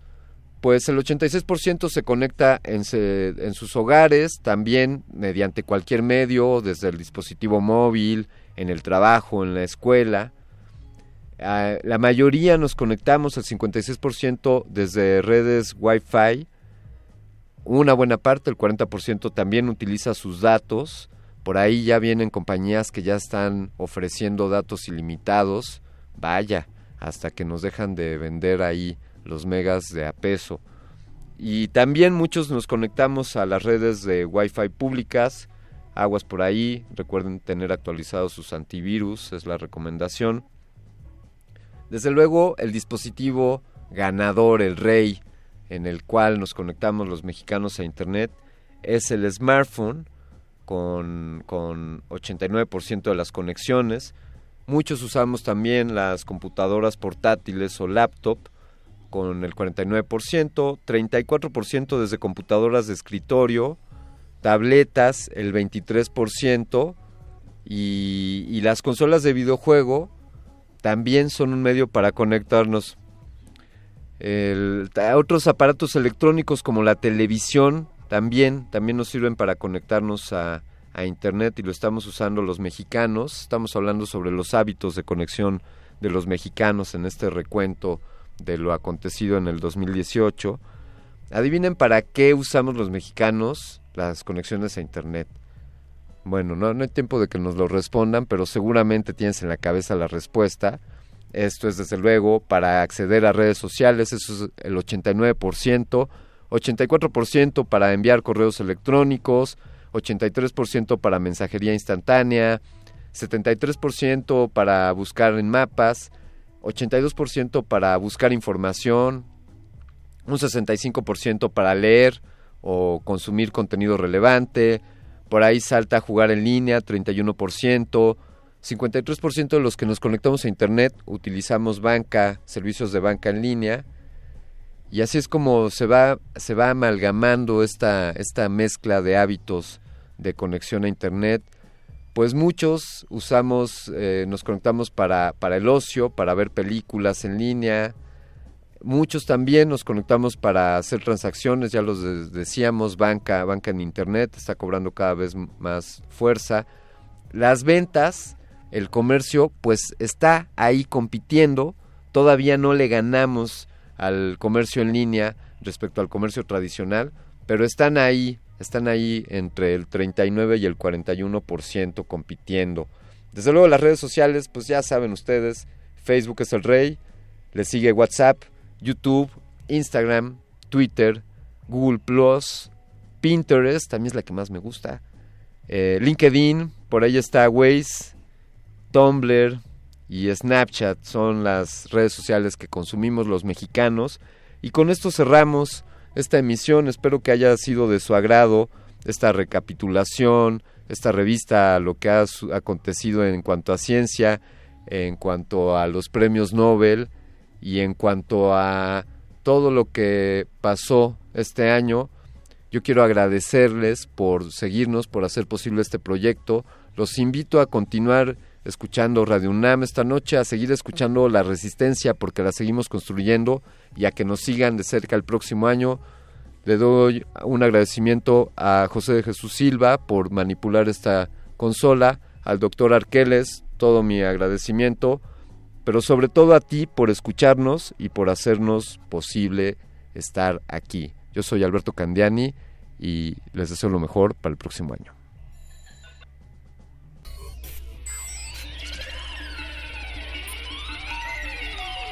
La inoculación simbiótica de conocimiento ha finalizado. Esperamos aprender más de ti en un futuro cercano. Buenas noches. Resistor.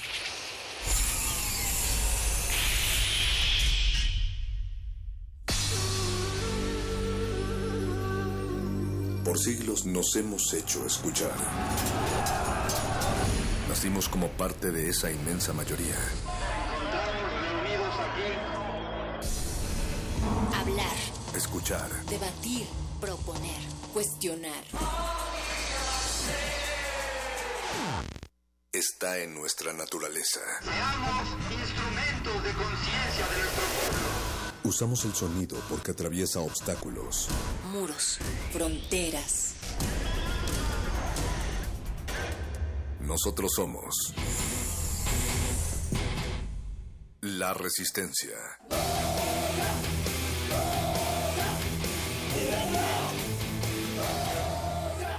Resistencia modulada.